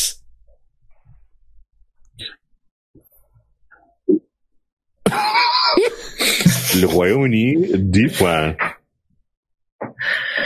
E os 12 pontos de Melbourne vão para a Holanda. The Netherlands, twelve points. Les Pays-Bas, 12 points. Ok. Dá um tempinho para ver as, as mãos binárias. Então, eu só gostaria de deixar claro que eu falei eh, propositalmente a former Yugoslavian Republic of Yugoslavia, porque ontem, quando nós estávamos a, a ver o, o Eurovisão e apareceu pela, pela primeira vez nos posta, no postal da, da firma Macedônia, eu li Fir Yugoslavia. então ficou aí essa piada interna que é a antiga República Iugoslava da Iugoslávia. É isso. Já temos um Está resultado as mãos válido. binárias. Mãos binárias, já temos Já um temos um resultado. resultado. Temos. ok? Em décimo lugar, com cinco pontos, a Irlanda. Palmas para a cabeleireira Dawn Martin. Sonho de princesa. Ela. Sangue. Nono lugar, com sete pontos, a Bélgica. Palmas para Sandy.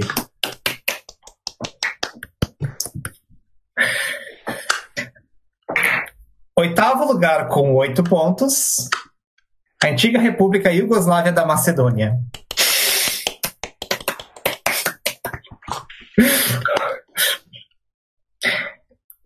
Sétimo lugar, com 11 pontos, Portugal.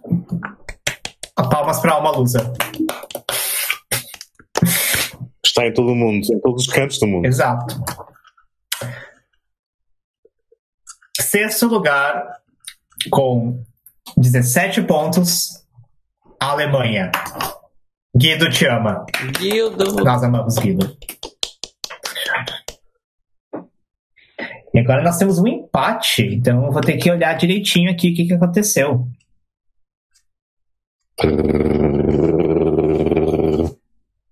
Tá, já olhei. Ah, nós temos aí em quinto lugar, com 20 pontos, a Finlândia.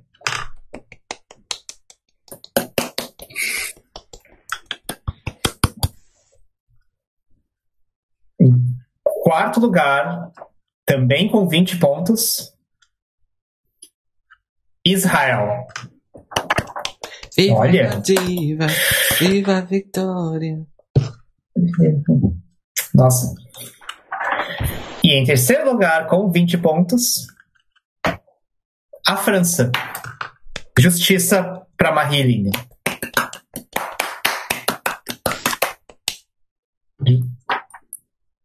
Eurobabos fazendo justiça.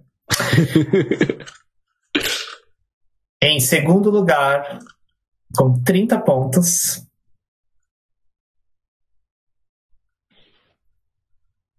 Reino Unido. Uhul! Imani! Uh!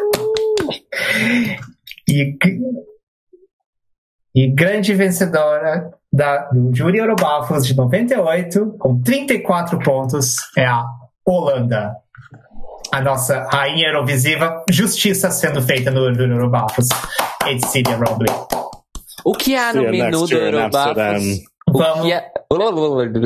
o que há no menu do Eurobafos hoje? Justiça. Aceita um pedaço? É isso. Servida. It was a serve.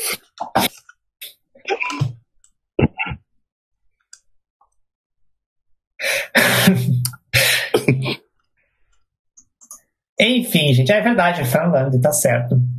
A próxima eu, eu falo direito, Rui. Ou não.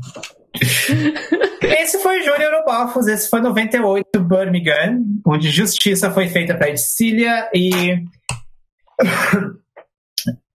um, que mais, gente? A gente tem que ir lá para Roterdã que vem entregar o troféu Eurobafos para Edcília. Acho que a gente tem que fazer isso. É verdade. Seria meu sonho. Seria. Inclusive, o troféu pode. O troféu pode ser esse teu, essa tua embalagem do cone que você tava comendo, Cis. Imagina você chegando pra Um com história. O troféu, olha, Edcília. Representa o pico da tua carreira. Que horror. Ahn, nossa. Coitada. Coitada da Edcília, gente. Ela, ela, gente, Eurovision Queen. Eu amo. Enfim. É isso, gente. Comentários finais. ah, meu Instagram é Back Star Child e não, e não tem nada lá. É isso. Beijo. Fábio. Enfim, gente, só queria falar. ah, Fábio, obrigado por participar novamente. Obrigado pelo convite. E- Foi muito bom. Ah, faça o seu mechan. Então, eu não tenho assim muito chão, estou disponível e aberto a todo mundo em fabiomrbarbosa.com, o mesmo handle Fábio Barbosa em todas as redes possíveis, uh, Facebook, apesar de odiar, Instagram, Twitter, enfim, estou por lá, passem, sigam lá, chamem-me nomes, desde que falem comigo. Um, de resto, enfim, boa noite, obrigado, foi um prazer. Cairo. É arroba Cairo Braga nas redes sociais, patreon.com barra Cairo Braga para contribuir para a viabilidade da minha arte. Eu estou aqui com duas pessoas que são uh, meus patrons. Obrigado, amigas. Ah. E um, que mais? E, e, ah, e em relação a Eurobafos, terminamos então a nossa primeira trilogia dos anos 90 uh, aqui no Eurobafos. O nosso próximo assunto será. Fica uma questão de fã. Hã?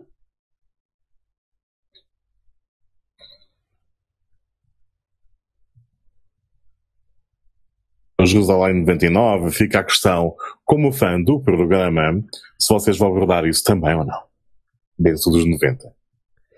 Ah, ok. Muito bem. É, nós tivemos então o, a segunda temporada do Eurovision Again estreou, agora vai ser apenas um por mês, não vai ser mais um por semana. Então o ritmo de Eurovisions mais raros que vão cair na nossa mãozinha vai diminuir um pouco. Uh, nós queremos sim fazer um programa sobre 99, mas vai demorar um pouco, porque o nosso próximo episódio, daqui a 15 dias, será finalmente sobre Eurovision Song Contest. The, como é que é? Fire, Fire Saga? Como é que é o nome do filme? Esqueci. The Fire Saga. Oh, Celso. Fire Saga. Eurovision The Fire Saga. The Fire Saga, exato. Ask The Fire Saga, que é o primeiro longa-metragem ficcional sobre o Eurovision. Uh, aí, nas, que veio ao mundo pelos dinheiro da Netflix. E nós, ainda, nem eu, nem Divina, nem Beck, assistimos o filme. Estamos realmente nos segurando para assistir pela primeira vez juntas para comentar o filme aqui no Eurobafos. Daniel Beck, agora nós vamos ter um momento de bastidores. Daniel Beck, eu posso anunciar nossa mudança de formato sim ou não, porque você foi a única pessoa que não respondeu no grupo.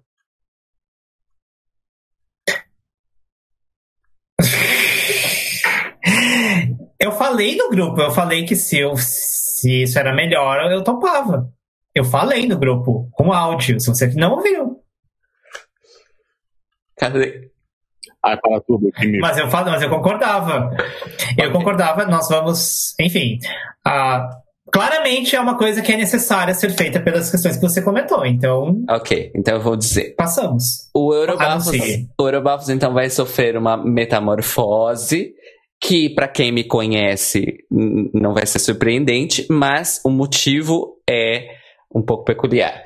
Claramente, as capacidades técnicas do meu computador não estão sendo suficientes para termos o streaming em vídeo, com a videochamada, com o babado todo. Temos tido vários problemas de sincronia, de cortes no áudio, cortes no vídeo e tudo mais.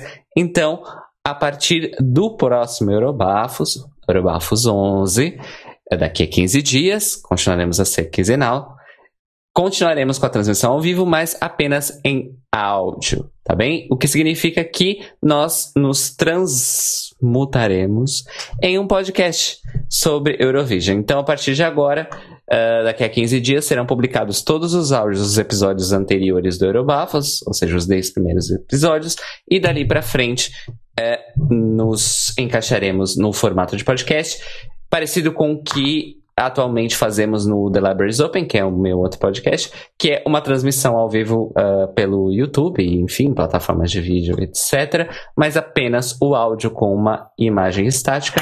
Mas tudo vai melhorar, isso não vai. Uh, tecnicamente vai ficar muito melhor, a conversa vai ficar mais fluida, sem problemas de assincronia. É, agora a gente vai falar um por cima do outro, porque vamos falar um por cima do outro, não porque o outro não ouviu. ou porque tá com 20 segundos de atraso entre uma pessoa e outra. E também poderá ser escutado, ouvido a posteriori, não apenas no YouTube e no Twitch, enfim, mas também no seu agregador de podcasts favorito. Então acompanhe as nossas redes sociais. Eu vou anunciar todos os bafos e links e coisas assim uh, nas minhas redes sociais por enquanto, para todo mundo ficar sabendo. E é isso, amores. É isso. Ah, e, e só para falar, depois do filme, a ideia é fazer um episódio sobre o Ogai Second Chance. Verdade. Deste ano. Nós vamos assistir. Deste ano. Deste ano. Que eu insisti muito para fazer porque eu acho que existem coisas muito boas. No Ogai Second Chance. Exato. Então, e, e a nossa. Estou curioso para. É. E a nossa intenção. Também que o Beck trouxe é fazer o nosso episódio sobre a o Guys Second Chance com o júri Eurobafos antes do anúncio do júri oficial da, da Guys Second Chance, uh, que está programado para acontecer em setembro. Não sabemos ainda quando, mas desconfiamos que vai ser logo no começo de setembro. E o nosso episódio sobre a Guys Second Chance 2020 vai ao ar na segunda quinzena de agosto. Então vamos estar ali uh, pau a pau com eles e acompanhando tudo de perto. E já digo que meus 12 pontos vão para Erika Wickman Titiolina. Mentira, porque eu não escutei as outras músicas. eu não escutei as outras músicas. Eu já tenho os meus.